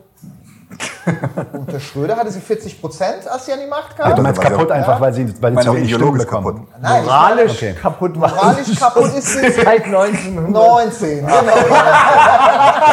Naja, 14. 14, stimmt. Ja, 14, Staatsanleihen. du hast Die. Staatsanleihen, ganz genau. Habe ich vergessen. Ganz ja. genau. Staatsanleihen. Seit 1914 ist sie moralisch kaputt. Ja, aber als Partei kaputt. Ja? Ja. So, das ist eine hässliche Konstellation, die wir kriegen. Und ich sage euch, wir müssen uns anschnallen und irgendwo uns Also so Petram hat äh, ein, ein Zukunftsszenario neulich aufgeworfen. Darüber haben wir dann auch in dieser, äh, bei uns bei Common auch eine, eine längere Diskussion gehabt. Ähm, was passiert, wenn im, im Zuge auf diese schwarz-grüne Regierung mit all den CO2-Steuern und Spritpreiserhöhungen eine Gelbwestenbewegung in Deutschland entsteht. Und wie sieht diese Gelbwestenbewegung aus? Und da sind wir zu keinem erfreulichen Ergebnis gekommen. AfD wird sie führen. Das wird, Ja. das wird ganz anders aussehen als in Frankreich, wo sie ja wirklich diesen sozialrevolutionären Charakter dann irgendwann mal angenommen haben, wo irgendwie Selbst da haben die Rechten das ja auch probiert. Genau, Ja, aber da die, halt aber, Gegenwind. Da aber gab's wo die Gegenwind, Rechten sowas. dann halt auch wirklich literally von der Demo geprügelt So wurden es, ja. und rausgeschmissen wurden. Aber das in Deutschland, also gerade auch mit dieser Linken, die sämtliche populären Strömungen immer mit Samthandschuhen anfasst oder mit, also mit der Kneifzange anfasst und sagt, oh, zwei, zwei Nazis gesehen, wir verpissen uns und da kann man nicht mehr hingehen. Also da sehen wir ganz große Probleme auf uns zukommen. Also da müsste sich die Linke auch sehr, sehr viel robuster aufstellen und sagen, ja, wir gehen da rein und wir machen uns die Hände äh, schmutzig und wir äh, stellen uns mit Leuten auf die Straße, die wir vielleicht zunächst erstmal nicht so gut leiden können, aber wir bleiben da am Start und lassen der AfD keinen Raum. Und das wird mit, mit dieser gereinigten Linken auch teilweise sehr, sehr, also wirklich, wirklich schwierig. Ja? Auch auf die Gefahren, dass das, dass das den Rahmen völlig sprengt, weil das eine Diskussion für sich ist. Aber ist Deutschland einfach zu satt und zu ungefährdet für existenzielle Fragen? Ich glaube nicht. Nicht?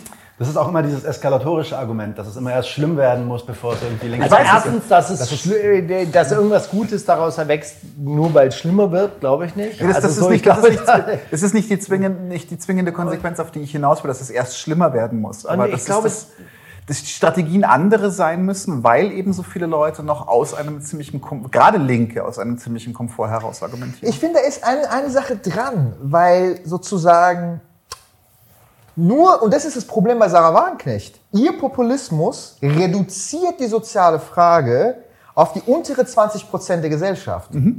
Das ist auch Identitätspolitik übrigens. Das ist auch Identitätspolitik, genau. Ja. Und ich glaube, die soziale Frage in Deutschland ist nicht nur Hunger, kein Auto haben und so weiter. Da hast du recht. Also sozusagen wirklich, exist- wirklich von Armut bedroht in Deutschland sind wie viel? 20 Prozent? Ja. Höchstens, nicht mal, 40 Prozent sind vielleicht Niedriglohnbereich, wenn du es ganz weit ausdehnst. Ja. Deswegen glaube ich, Kommt drauf an, wie du Armut definierst. Auch. Ja. Es gibt da auch unterschiedliche Messlatten. Aber ja, aber auch äh, ganz ernsthaft, auch diese Facharbeiter oder Monteure, ich arbeite im Bereich Arbeitssicherheit, weißt du so, also ich habe ich hab ganz viele Leute da sitzen, die ewig lang und viel auf Montage sind. Ja, denen geht's vielleicht materiell ganz gut, aber ey, was ist denn das für ein Leben, wenn du irgendwie Sonntagnachmittag los musst und Freitagnachmittag nach Hause kommst? Also klar kannst du sagen, hey, das ist, äh, äh, de- denen geht's ganz gut, die haben überall ihr Häuschen, die haben vielleicht auch noch einen Zweitwagen. Äh, aber, aber, aber nichtsdestotrotz ist es doch von den Lebensumständen und von der Lebensqualität hier irgendwie nichts er, Erstrebenswertes. Ich glaube, ein ganz großes Problem, um, um das vielleicht äh, äh, einzufangen, ist, ist das Problem der Demokratisierung. Also ich, wir haben am Anfang auch immer von der demokratischen Revolution gesprochen, die eigentlich zwingend notwendig ist. Ist natürlich jetzt durch Corona und diese ganze Diskussion darüber, wer darf mitsprechen, ein bisschen ähm, in Verruf geraten. Da sind wir auch äh, überhaupt nicht einer Meinung gewesen im letzten Jahr, also äh, wie man diese ganzen Corona-Maßnahmen irgendwie zu bewerten hat. Da waren wir sehr gespalten und es ist ein großes Wunder, dass es Kommen nach dieser Zeit überhaupt noch gibt, muss man sagen. Äh, naja, wäre ich ein andere, bisschen stärker, hätte ich ihn verprügelt. Aber andere, nee, andere linke Gruppen haben sich da über Daran diese Frage ja. zerlegt. Also Freundeskreise haben sich zerlegt über diese Frage. Das war ja eine, auch ein Glaube, also das war ja ein Glaubenskampf. So und da ist die Frage der Demokratisierung von Gesellschaft ein bisschen in den Hintergrund gerückt. Aber nichtsdestotrotz, ich glaube, das ist das eigentliche Problem in diesem Land, dass die Leute wirklich wissen und merken, ich habe überhaupt keine Möglichkeit über mein Leben zu bestimmen und mitzubestimmen. Genau, und ich, ich komme dann immer wieder zurück zu einer materialistischen Analyse und deswegen bin ich auch nicht mit diesem eskalatorischen Argument so mit dabei, weil ich halt sage, für mich die, äh, die Idee, die Ideen in den, und die Individuen, also die Situation, in der sich Menschen bewegen, das ist wahrscheinlich nicht das, was, ähm, was unsere Gesellschaft vorbewegt, wenn ich mit historischem Materialismus argumentiere, den ich ja auch in dieser Folge vorstellen werde gleich, sondern ähm, was wir wahrscheinlich eher sehen, ist auf der anderen Seite, dadurch, dass es diesem Land so extrem gut geht und es eine, so eine wirtschaftliche ähm, Supermacht eigentlich ist, in Europa zumindest, haben wir hier auf eine ganz andere Art und Weise als zum Beispiel in Spanien oder in Italien eine, eine Kapitalistenklasse, die bürokratische und institutionelle Strukturen durch diesen Staat gezogen hat, die eine Politik machen kann, die komplett an der Bevölkerung vorbeigeht. Und dann auf eine ganz andere Art und Weise äh, erzeugen wir dadurch in der Bevölkerung das Gefühl, kann ich überhaupt teilhaben an dieser Politik oder kann ich nicht Genau. teilhaben an Und das trifft Politik? mehr Leute als diese 20 Prozent, die Genau. tatsächlich in Armut leben. genau, Ja, das, genau. Und- das, das war und dieses Deswegen glaube ich auch, und deswegen bin ich da auch ein bisschen pessimistischer, ich glaube, dass eigentlich der Weg, diese Macht anzugreifen, äh, nur ein noch, und das hast du auch schon angedeutet, ein noch radikalerer Zusammenschluss der Linken ist. Also dann teilweise auch über bestimmte ähm, Unstimmigkeiten hinweggehend einfach zu sagen, wir sind hier gemeinsam die Arbeiterklasse, und damit meine ich nicht die unteren 20 Prozent, ich meine alle lohnabhängige Beschäftigten. Und wir gehen auf die Straße und wir sind radikal für, den, für, die, für das Abschaffen des Systems. Und ich glaube, das ist ein Projekt, das dauert 30 bis 50 Jahre. Und da ist dann halt immer die Frage, wie kommen wir dahin? Und ich glaube, das Einzige, deswegen interessiert mich Elektoralpolitik auch immer weniger, weil ich glaube, der, der Weg, den, den ihr geht mit den eigenen, ist, glaube ich, der Weg. Nur wir müssen uns halt in diesen Bewegungen auch die richtigen Fragen dann stellen. Was machen wir mit den Bewegungen im Nachhinein, so, damit die dann zusammenkommen? wir sind ja alle Bewegungslinker. Ne? Also Ausgangspunkt das, ist, ist, das ist aber auch so ein, ja, okay, aber ja, ich bin Bewegungslinker. Ausgangspunkt ist, ist, wenn Menschen zusammen was tun. Das ist eigentlich Yes. der Ausgangspunkt. Yes. Ja? Die aktive politische Gesellschaft. Yes. Was Markus immer als Begriff benutzt. Das, finde ich, tot- das ist eigentlich unsere Basis. Ja? Ich finde, äh, es ist allerdings eine Abkürzung, wenn man sagt, sagen, äh, elektorale Politik ist mir egal. Ich, das wird leider auf Dauer nicht funktionieren. Ja? Du machst einen Mietendeckel, da kommt die Bundesregierung und sagt, ciao. Das Gleiche kann übrigens auch mit Dingens passieren, mit Deutsche Wohnen enteignen. Das heißt, ich finde, die Ebene der staatlichen Politik ist hässlich, die ist total vermachtet, ja. Du kannst da nicht einfach rein und Sachen verändern. Das ist richtig harte, harte, harte. Du musst Macht. trotzdem mitmachen. Also Ja, das, ich so. will nicht sagen, ich will Aber sagen, nur weil es so hart ist, sagen, interessiert mich nicht. Das ist so eine, äh, wie sagt man, ich finde es ein bisschen, äh, es wird nicht funktionieren. Ich glaube, es ist nicht unsere Hauptbaustelle gerade. Okay. Ich würde es anders, ich würde es ein bisschen anders aufziehen. Und zwar, also wir haben, ähm, wir haben in Deutschland ein Politikfeld oder ein Politikverständnis. Also äh, wenn ich mich frage, in welchen Arenen findet Politik statt, dann ist es in den Köpfen der Leute natürlich im Parteiapparat oder in, in dieser politischen, also das, was ihnen als Politik begegnet. Insofern ist es falsch natürlich zu sagen, hey, da, daran beteiligen wir uns nicht. Aber es kommt darauf an, in welcher Ebene, auf welcher Ebene wir uns beteiligen. Und ich glaube, das, was du meinst mit elektoraler Politik, ist halt dieser Parteiapparat, wo auch sehr, sehr viel ich sage mal so, ich habe ähm, äh, als Industriekletterer auch sehr oft in so Kraftwerken gearbeitet, Kohlekraftwerke. Und da sagen dir die Techniker oder die Leute, die dort arbeiten, ja, das Ding läuft auf 40 Prozent Energieeffizienz. Das heißt, 60 Prozent verbraucht so ein Kraftwerk für den eigenen Erhalt überhaupt. Das geht verloren. Das lohnt sich nur deshalb, weil das Gelddruckmaschinen sind und jeder Kessel eine Million abwirft am Tag. Ähnlich ist, sind Parteien, die laufen mit 60 Prozent Energieversch Energieverschleiß, ja, weil sie für ihren eigenen Betrieb schon mehr, mehr als die Hälfte aufbringen, irgendwie so sich selber im Machterhalt, in den Machtstreitigkeiten. Ey, Da ist so viel Verschleiß, dass sowas rauskommt. Aber, okay, wir gucken uns, und da können wir uns in Deutschland, und das ist dieses Subsidiaritätsprinzip, dass es halt verschiedene Ebenen gibt, die sich auch machtmäßig ausschließen. Ja, die Kommunalebene ist interessant. Das richtig. Die Absolut. Kommunalebene ist eine Arena, in der wir für Leute verständlich politisch sein können. Ja? Weil Leute haben, haben, haben meine Frau schon mal gefragt, was macht denn Markus? Und dann sagt sie Politik. Und dann sagt, kommt die Antwort, ja, aber Politik, das macht doch Angela Merkel. so. Ja, die verstehen nicht, dass man außerparlamentarisch Politik machen So kann oder sowas. Ja, also für, für Leute heißt Politik, heißt CDU, SPD, Grüne und, und so Parteien. Ja, wenn du da nicht drin bist, dann, dann verstehen Und, die genau, das und genau das meinte ich mit, ich bin nicht So. so, sehr interessiert an, den, an dem elektoralen Weg. Und deswegen, also wir decken das auch mit 99 zu 1 eher marginal ab, weil wir halt sagen, wir brauchen eigentlich wieder ein Bewusstsein in der Bevölkerung dafür, dass Politik eben nicht nur im Parlament und in Genau. den Parteien stattfindet. Aber die Ebene, wo sie es verstehen können, wo die zwei Sachen zusammen können, wo man sich begegnet, wo Bewegung und Politik sich treffen können, wäre die kommunale, Ebene. Und die ist nicht uninteressant in Deutschland. Also wenn man sich das anguckt, ist in Berlin vielleicht ein bisschen anders. Die Bezirksbürgermeisterinnen haben wenig zu sagen, aber ein Bürgermeister oder eine Bürgermeisterin in den Kommunen, da geht schon was. Und wenn man da mit neuen Konzepten, anderen Konzepten irgendwie auftreten würde, einfach mal sagen würde, hey, wir gehen als Doppelspitze in diesen Bürgermeisterinnenwahlkampf, weißt du, also einfach mal ungewöhnliche Sachen zu machen und das auch in der Breite zu machen, also an verschiedenen Orten gleichzeitig, dann, äh, dann, dann hätte man ein interessantes politisches Tool, äh, irgendwie, wo Bewegung sich tatsächlich mit, mit echter Power irgendwie trifft, weil ich glaube, die Leute haben schon Bock drauf, mitzumachen, wenn sie sehen, da bewegt sich auch was. Abschlussfrage? Abschlussfrage, genau. Und zwar, was wird unsere Rolle sein in diesem ähm, Struggle, in diesem Kampf in den nächsten zwei, drei Jahren nach Schwarz-Grün oder während Schwarz-Grün? Äh, Common 99 zu 1 und andere linke Podcaster. Also, ich glaube. Können wir uns überhaupt erlauben, dass wir da, äh, dass wir da irgendwie, also die, die Idee erlauben, dass wir da irgendwie einen Impact haben werden? Ja klar, wir sind die Abteilung Propaganda und Abteilung Agitation, Abteilung Attacke. Ja? Wir müssen erstmal die Attacke fahren auf der inhaltliche Ebene. Und zwar, das ist sehr wichtig, weil es ist eine Stimme, die, guck mal, wir haben zum Beispiel auf unserem Treffen letztens überlegt, ey scheiße, diese Szenarien kommen auf uns zu, was ist eigentlich unsere Aufgabe? Und da haben wir ein bisschen diskutiert, kam auf die Idee, ey, wir müssen den Fokus auf die Konzerne legen, was die Klimafrage Yes. angeht. Yes. Weil die ganze Fokus wird sein, deine, dein Energieverbrauch, dein CO2-Ausstoß, was dein. Lalala. Aber wir haben jetzt zum Beispiel einen Sharepick rausgehauen, 71% der CO2-Emissionen machen 100 Konzerne weltweit. Darüber redet kaum jemand. Darüber wird Schwarz-Grün gar nicht reden. Ja? Und ich finde, das ist der Angriff. Und ähm, das, müsst, das ist, glaube ich, die Aufgabe, die wir machen können. Ey, und nochmal, wie gesagt, ich kann nur sagen, in Deutschland gibt es viele, viele gute Sachen, die laufen. Die objektive Situation ist überhaupt nicht schlecht. Subjektive Faktor, also von Organisierungen und so, gibt es geile Geschichten wie Deutsche Wohnen enteignen.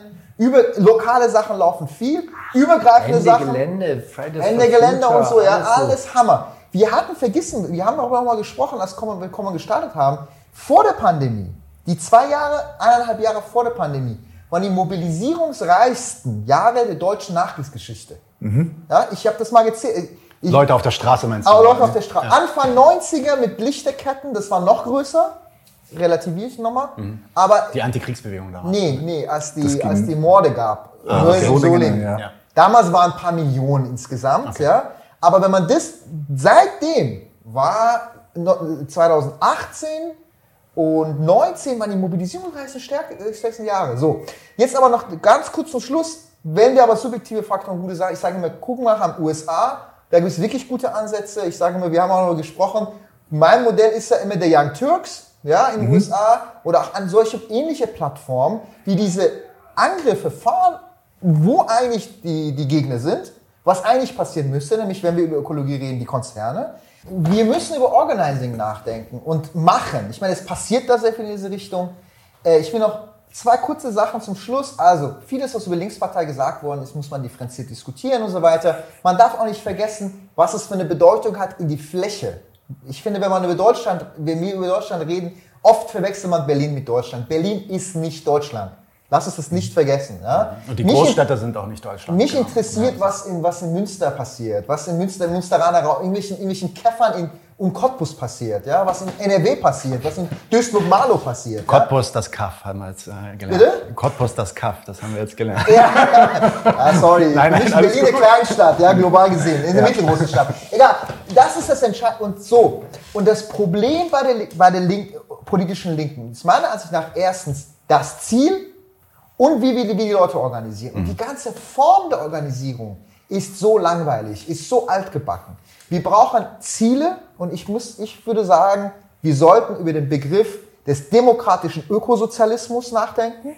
Ich glaube, das ist eigentlich so, wo, wo- wo man das verdichten könnte. Und ich glaube, dass sogar das populär wäre in Deutschland, wenn man über den demokratischen Ökosozialismus spricht. Ja, gegen den Markt Öko das Schwarz-Grün machen wird, ja, einen Ökosozialismus. Ähm, und wir brauchen Formen der Organisierung, die einfach ansprechend, die attraktiv sind, die nicht diese Pläne sind, wo man labert und nichts bei rumkommt, sondern die verschiedenen Lebenswelten zusammenkommen und go. Ja? Und dafür gibt es auch genug Erfahrung. Ich finde, Deutsche Wohnen enteignen ist eine der besten Erfahrungen, die wir haben, aber auch was in Friday for Future gemacht worden ist und so weiter. Hast du noch was hinzuzufügen, Markus? Ja, ich weil, wollte vorher, als du gemeint hast, das wird ein Weg von 30 bis 50 Jahren, ja, vielleicht müssen wir einfach auch in, in längeren Perioden denken. Strategisch zumindest, ja. Sollte man länger. Du hast ja selber von Geduld gesprochen. Und dazu brauchen wir Geduld, Hingabe und Poesie.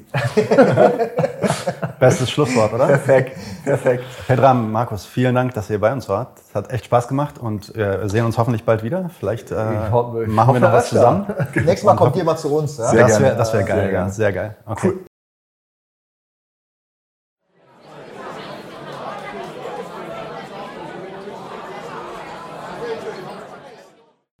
Also heute Stammtisch ohne Bier, es tut uns leid, aber äh, wir müssen, Zu früh am Tag. ja, Ja, muss noch kein Frühshoppen. Na, ja, also kein Frühshoppen hier heute, äh, aber eigentlich trotzdem gemütliche Atmosphäre. Ich habe was mitgebracht und zwar äh, von der Bundeszentrale für politische Bildung. Die hat eine Online-Broschüre oder ein Online-Dossier. Und da möchte sie sich natürlich, ich meine, wir reden hier von, von, von einer, von der Bundeszentrale für politische Bildung eines kapitalistischen Staates, die ist normalerweise uns Linken gegenüber nicht so aufgeschlossen, finden uns nicht so schnaffte, die Rechten auch nicht. Ähm, generell erwartet man da auch sehr viel Hufeisen, was jetzt die in einem Online-Dossier aber eigentlich haben wollten. Das ist spannend, ist, ist, sie hatten einen Satz drinnen. Und zwar ist der Satz, im Unterschied zum Rechtsextremismus teilen sozialistische und kommunistische Bewegungen die liberalen Ideen von Freiheit, Gleichheit und Brüderlichkeit, interpret- interpretieren sie aber auf ihre Weise um. Und das Interessante ist, also ich finde, da ist jetzt nicht viel Widerspruch von meiner Seite. stimmt auch, dass wir die in unserer Art und Weise uminterpretieren, nämlich so, dass das halt auch stimmt und nicht nur Makulatur ist.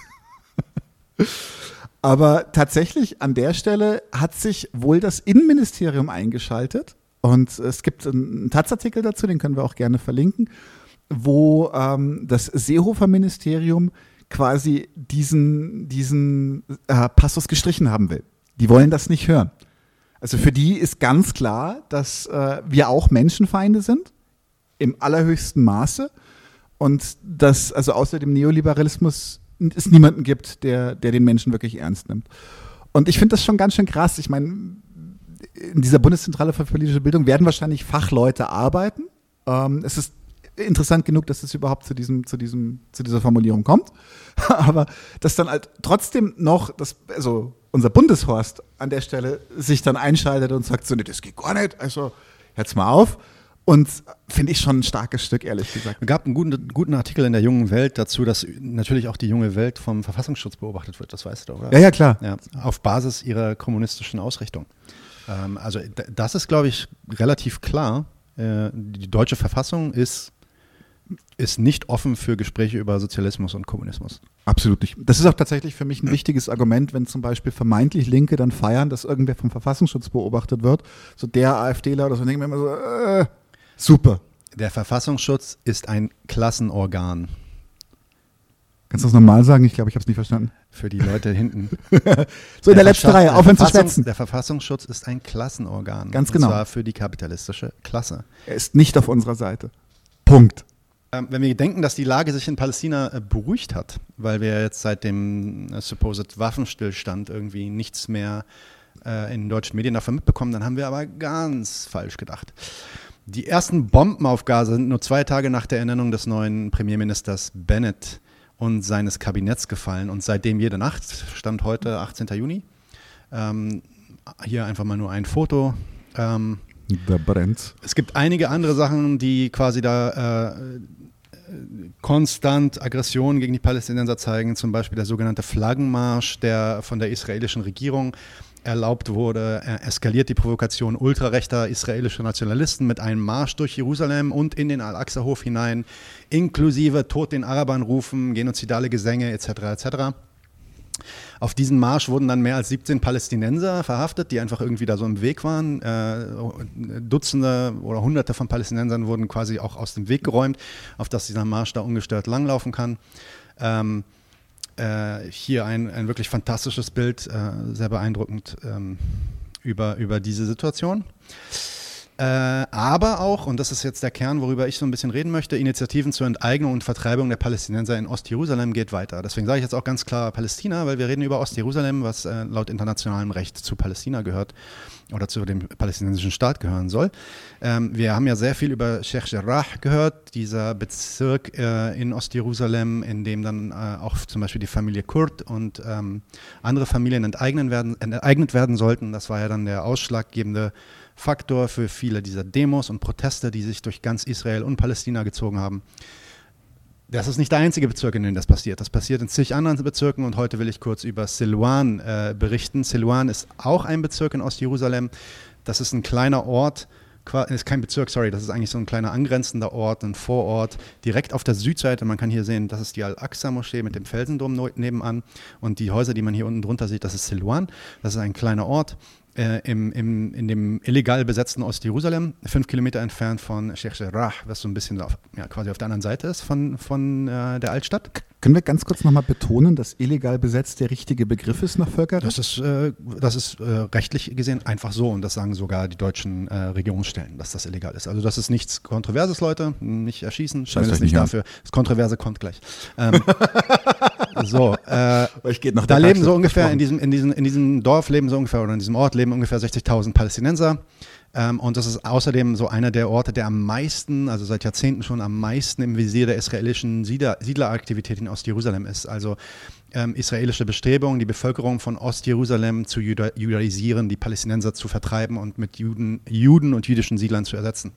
Seit Jahrzehnten wird Silwan und vor allem ein Bezirk ähm, mit dem Namen Batan el-Hawa äh, von Siedlerorganisationen dort quasi attackiert. Es gibt richtig organisierte und sehr, sehr gut finanzierte Siedlerorganisationen, die versuchen da quasi mit Palästinenser mit rechtlicher und mit physischer Gewalt auch aus den Bezirken zu vertreiben und sie mit jüdischen Siedlern zu ersetzen. Das ist übrigens ein Prozess, der in Israel nach israelischem Recht legal ist, international aber natürlich eine Menschenrechtsverletzung darstellt, weil Ostjerusalem offiziell nicht zu Israel gehört. Das israelische Recht aber erlaubt es, erlaubt quasi Enteignung und Vertreibung von Palästinensern aus ihren Häusern, wenn es irgendeine Form, irgendein Argument fast gibt oder eine Behauptung gibt, dass es einen Anspruch auf Eigentum von diesem Haus gibt von vor 200 Jahren. Also irgendwie, wenn du als, als, als jüdischer Siedler aus Brooklyn dahin kommst, gehst du zu dieser Organisation, die Organisation sagt, ey ja, wir haben hier Anspruch darauf, weil dieses Haus gehörte vor, weiß ich nicht, 1870 äh, gehörte das einer jüdischen Familie und deswegen äh, können wir das beantragen. Hier, wir, wir, wir bringen dich da rein. Muss, muss das nicht mal die eigene Familie sein? Nein. Auf gar keinen Fall. Boah. Nein, nein. Sie müssen, müssen im jüdischen Eigentum gewesen sein. Und dann, äh, wenn du dann Teil dieser Organisation bist, kriegst du. Das war ja auch zum Beispiel bei diesem Siedler, der in dem äh, Haus von der Kurt-Familie äh, eingezogen ist. Dieses sehr berühmte Video, der sich dann in dem Garten befand und meinte, wenn ich dieses Haus nicht nehme, dann wird es jemand anders nehmen. Ne? Weil er kommt eben aus dieser Siedlerorganisation und die mhm. verteilt diese Häuser einfach, die sie über Gerichtsprozesse dann natürlich den Palästinensern enteignet. Ganz wichtig, das gleiche Gesetz gilt natürlich nicht für Palästinenser. Das bedeutet, wenn jetzt ein Palästinenser irgendwie aus Israel, der in Israel lebt, kommt und sagt, ey, vor 1948, also auch vor 100 Jahren, gehörte dieses Haus da nachweislich, ich habe sogar eine Dokumentation und eine Urkunde irgendwie, so entweder von Jordanien oder von, von der britischen Kolonialmacht damals, dass das uns gehört und ich habe auch noch die Schlüssel die haben überhaupt keine Möglichkeit, damit vor Gericht zu ziehen und eventuell sich, sich dieses äh, Haus zurückzuholen. Das gilt natürlich nur für jüdische Siedler, nicht für Palästinenser. In den 50 Jahren, seitdem es dieses Gesetz gibt, gibt es nicht einen einzigen Fall, in dem ein Palästinenser jemals Recht gesprochen äh, bekommen hat, äh, ein Haus quasi zurückzubekommen ähm, das früher ihm persönlich gehört hat, seiner Familie persönlich gehört hat. Eine sehr, sehr äh, große und vielleicht die wichtigste in el-Hawa äh, Organisation äh, von so ultrarechten Siedlern ist die Ateret Kohanim. Ihr könnt das auch mal googeln. Die versucht gegenwärtig 100 Familien aus el-Hawa in Silwan unter dem Vorwand, dass die Gebäude vor über 100 Jahren irgendwie Juden gehörten, äh, zu vertreiben. Seit 2002 probieren die das schon. Ähm, und äh, seit 2002 laufen auf Basis dieser Behauptung konstant, jährlich, monatlich irgendwie äh, Räumungsbefehle für Häuser.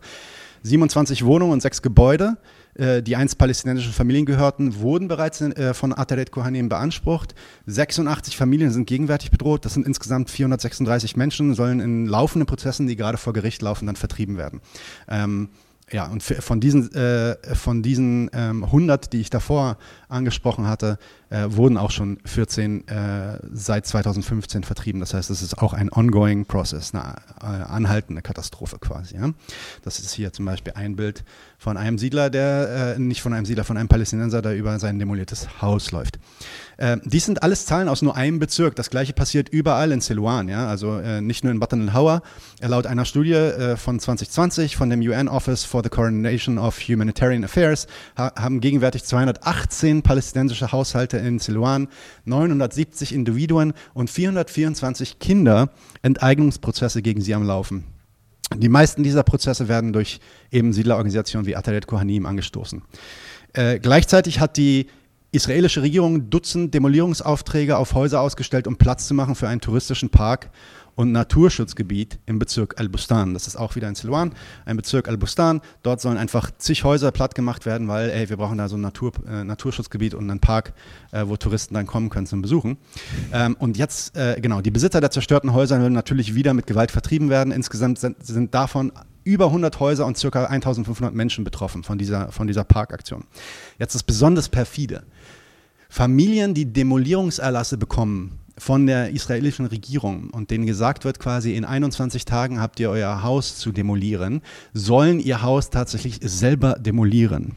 Wenn sie das nicht tun, müssen sie die Kosten der Demolierung und eine Strafe zahlen. Ich möchte ja. kurz darauf hinweisen, yes. dass unserem Kameramann gerade sowas von das Gesicht entgleist ist bei dieser Info. So, und wegen all diesen Punkten ist es extrem wichtig, dass wir, auch wenn das jetzt nicht mehr in den Medien ist und auch wenn gerade nicht irgendwie äh, 20, 30, 40, 100 Leute pro Tag irgendwie in Gaza ermordet werden, ist es trotzdem wichtig, die Aufmerksamkeit auf Palästina nicht nachzulassen und auch auf Israel nicht nachzulassen. Und informiert euch bitte über Hashtags wie äh, Save äh, Sheikh Jarrah, Save Silwan und natürlich Hashtag Free Palestine. Daniel. Die werden sowas gemacht haben. Hamas, Hamas, Hamas, Hamas. Genau. Aber die Raketen und die Drachen und die und die Feuerballons und ja. Genau. Wir haben jetzt äh, ein für mich eigentlich eher peinliches Thema. Äh, wir befinden uns äh, unter schwarzer Fahne, was ich ganz schön finde. Und zwar geht es um die anarchistische Föderation Gran Canaria, die äh, ziemlich geile Initiativen startet, ähm, ziemlich geile Basisarbeit macht. Die haben besetzte Häuser, selbstverwaltete Räume etc. etc. Kennen wir alles hier auch. Ähm, unter schwarzer Fahne. Was die allerdings richtig machen, ist, dass die das als Sozialwohnungen einsetzen. Das heißt, die machen richtig Projekte mit der Bevölkerung vor Ort.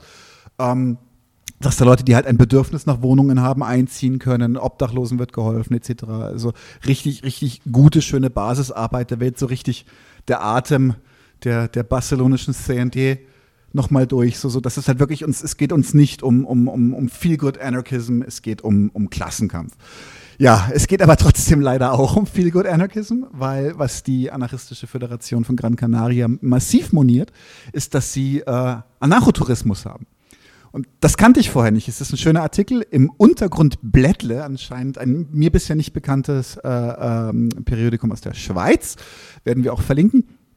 Und zwar kommen dann Leute unangemeldet an und sagen, ja, ich bin doch auch Anarchist, wo kann ich schlafen? Und tatsächlich mich erinnert, also ich kenne das, ich kenne das live. Ich kenne das, ich kenne das von, von, von Initiativen wie zum Beispiel bei der Köpi. Können wir auch nochmal drüber sprechen, der hat ja auch gerade Probleme. Äh, das zum Beispiel bei ihrem Carnival of Subculture, was für mich immer einer der schönsten, wie soll ich sagen, subkulturellen Ereignisse in Berlin war, als es stattgefunden hat. Da gab es tatsächlich auch so Situationen, wo dann Leute beim Eintritt gesagt haben, darf ich nicht umsonst rein? Ich bin doch auch Anarchist. Ich meine, die, sind, die haben laufende Kosten gehabt, die mussten Straßen absperren etc. Und ähnliche Sachen machen die dann da. Und dann werden ihnen, jetzt kommt der Knaller, werden ihnen Wohnräume natürlich irgendwie angeboten. Man denkt sich, ja scheiße, GenossInnen kann man halt jetzt auch nicht einfach heimschicken. Und dann gibt es dann solche Sprüche wie so, so habt ihr nichts am Strand?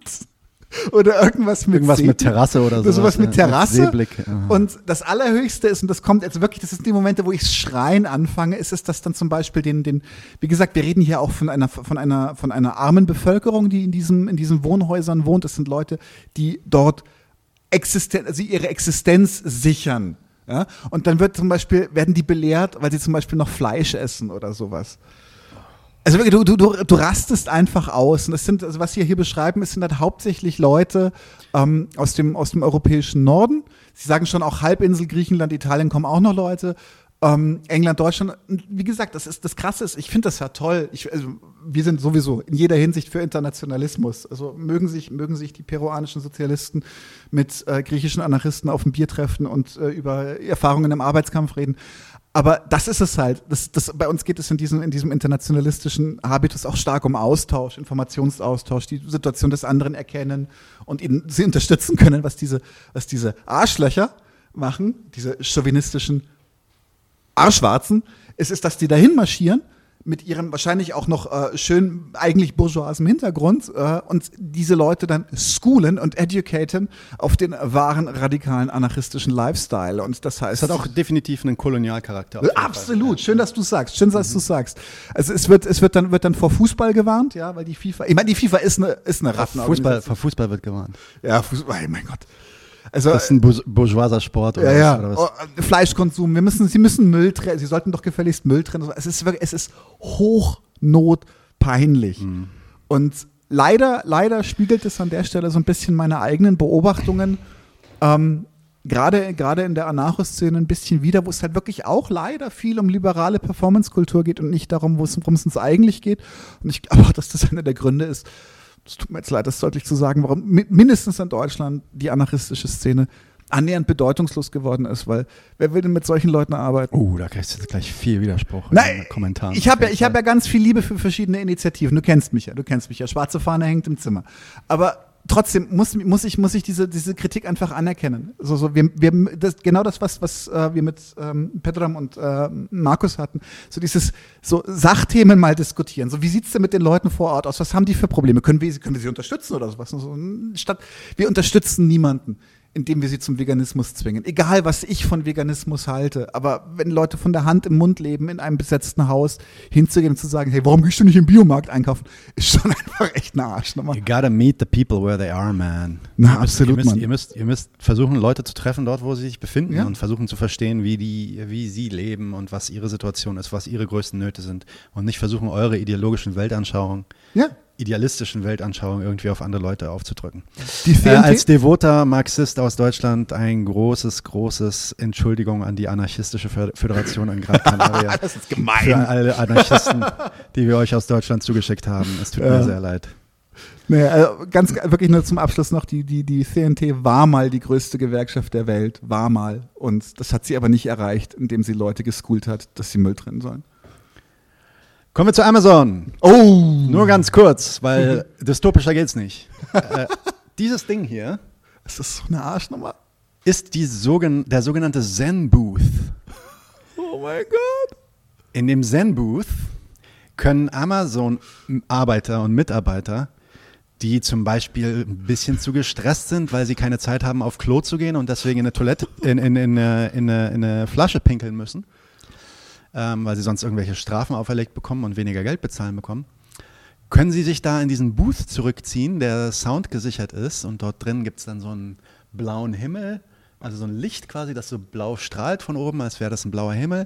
Und da haben sie, auch- haben sie auch Zugang zu einem Computer, zwei kleine Pflänzchen sind, sind da drin und so ein Sessel. Und da können sie sich entspannen für fünf bis zehn Minuten. Ähm, ich, ich will das einfach mal wirklich unkommentiert so stehen lassen und wirklich großes Kompliment an Amazon, wie sehr und wie ernsthaft und wie sie, devot sie sich wirklich um das Wohlergehen ihrer Mitarbeiter kümmern. Weißt- du, was- Fantastisch. besonders eklig finde, ist es, dass da auf der Seite Mindful Practice Room draufsteht, weil dieses, dieses Kommodifizieren von dem Thema, was ich eigentlich super schön finde, Ja, dieses ja, genau. Achtsamkeit. Ey, wenn du gerade sauer bist, weil, weil du dir in die Hose pinkeln musstest, geh doch einfach mal in den Raum und meditiere eine Runde. Genau, zeig, zeig mal ein Geh bisschen mal und versuch mal. Genau. versuch mal rauszufinden, wo kommen eigentlich diese Gefühle her? Also, weißt du, warum? Also, und dann, dann arbeite vielleicht eher so an der Ursachenbekämpfung als an, an den Symptomen, so weißt du? Echt, wo ist die RAF, wenn man sie braucht? Jetzt sind wir, jetzt sind wir auch Verfassungsschutz äh, auf der Liste, sorry. Ja. ist eine Okay. Titanic-Schlagzeile gewesen, ich weiß. Also, Ich habe das nur zitiert. So Leute, ich glaube, das war's auch schon für heute. Heute Das haben wir ein dickes Programm gehabt, aber schnell durchgezogen. Wir äh, haben im nächsten Zyklus ziemlich geile Sachen für euch. Wir reden mit Ger Gerald äh, Hanloser über die Gerhard. Antideutschen. Gerhard, entschuldige bitte. Herr Hanloser, sorry. Ähm, wir haben auch ein Interview geplant mit Lea über die Geschichte der Polizei, korrekt? Genau. Zum Handlosen möchte ich noch kurz sagen, diesmal wird getreten. Diesmal wird gekickt und gebissen. Ja, viel Spaß. Ah, alle Antideutschen, die das sehen, bitte kommt vorbei. Bitte kommt Wir vorbei. freuen uns auf euch. Wir freuen uns auf euch, ja, genau. Ähm, äh, wir reden außerdem über die Klage gegen den Bundestag. Ähm, drei Personen klagen gegen die äh, BDS-Resolution von dem Bundestag. Ähm, die habe ich zu Gast am 11. Juli. Und wir reden mit Elias über, und das, das passiert jetzt schon am Sonntag, wir reden mit Elias über Religion und Religionskritik und wie Linke eigentlich zur Religion stehen sollten. Ich glaube, das wird auch sehr, sehr spannend. Moment, machst du dich am Sonntag Ramses? Äh, am, Son am Sonntag nach dieser Folge. Nicht am Sonntag nach dieser Ah. Aufnahme. Ramses ist schon letzten Sonntag gewesen, aber für uns nächsten Sonntag. Okay. Ja. Mein Fuck. Inception. So, ah. Last but not least, am Sonntag, den 18. haben wir Maurice Höfgen und wir reden mit ihm über Geld und äh, die MMT. Ja, das ist ja jetzt nicht was, was äh, wo ich 100% hinterstehe, aber ich glaube, als, als Marxist und generell als äh, Linker und Sozialist sollten wir zumindest verstehen, was sie zu sagen haben und auch wahrnehmen, dass sie wirklich vieles zu sagen haben, was einfach stimmt. Und trotzdem natürlich auch es viel gibt, was man kritisieren kann. Außerdem haben wir ein paar Crossover geplant. Gruppe 42 werden wir wahrscheinlich zu Gast haben. Erwin von Proletopia, mit dem sprechen wir einmal bei ihm, einmal bei uns und so. Ähm, also wir haben einen Der muss, sich Monat noch, der muss sich noch Keiler abholen von mir. Keile, ja? Das, genau, schauen wir mal. Okidoki, Leute. Also, lasst es euch gut gehen. Bis bald.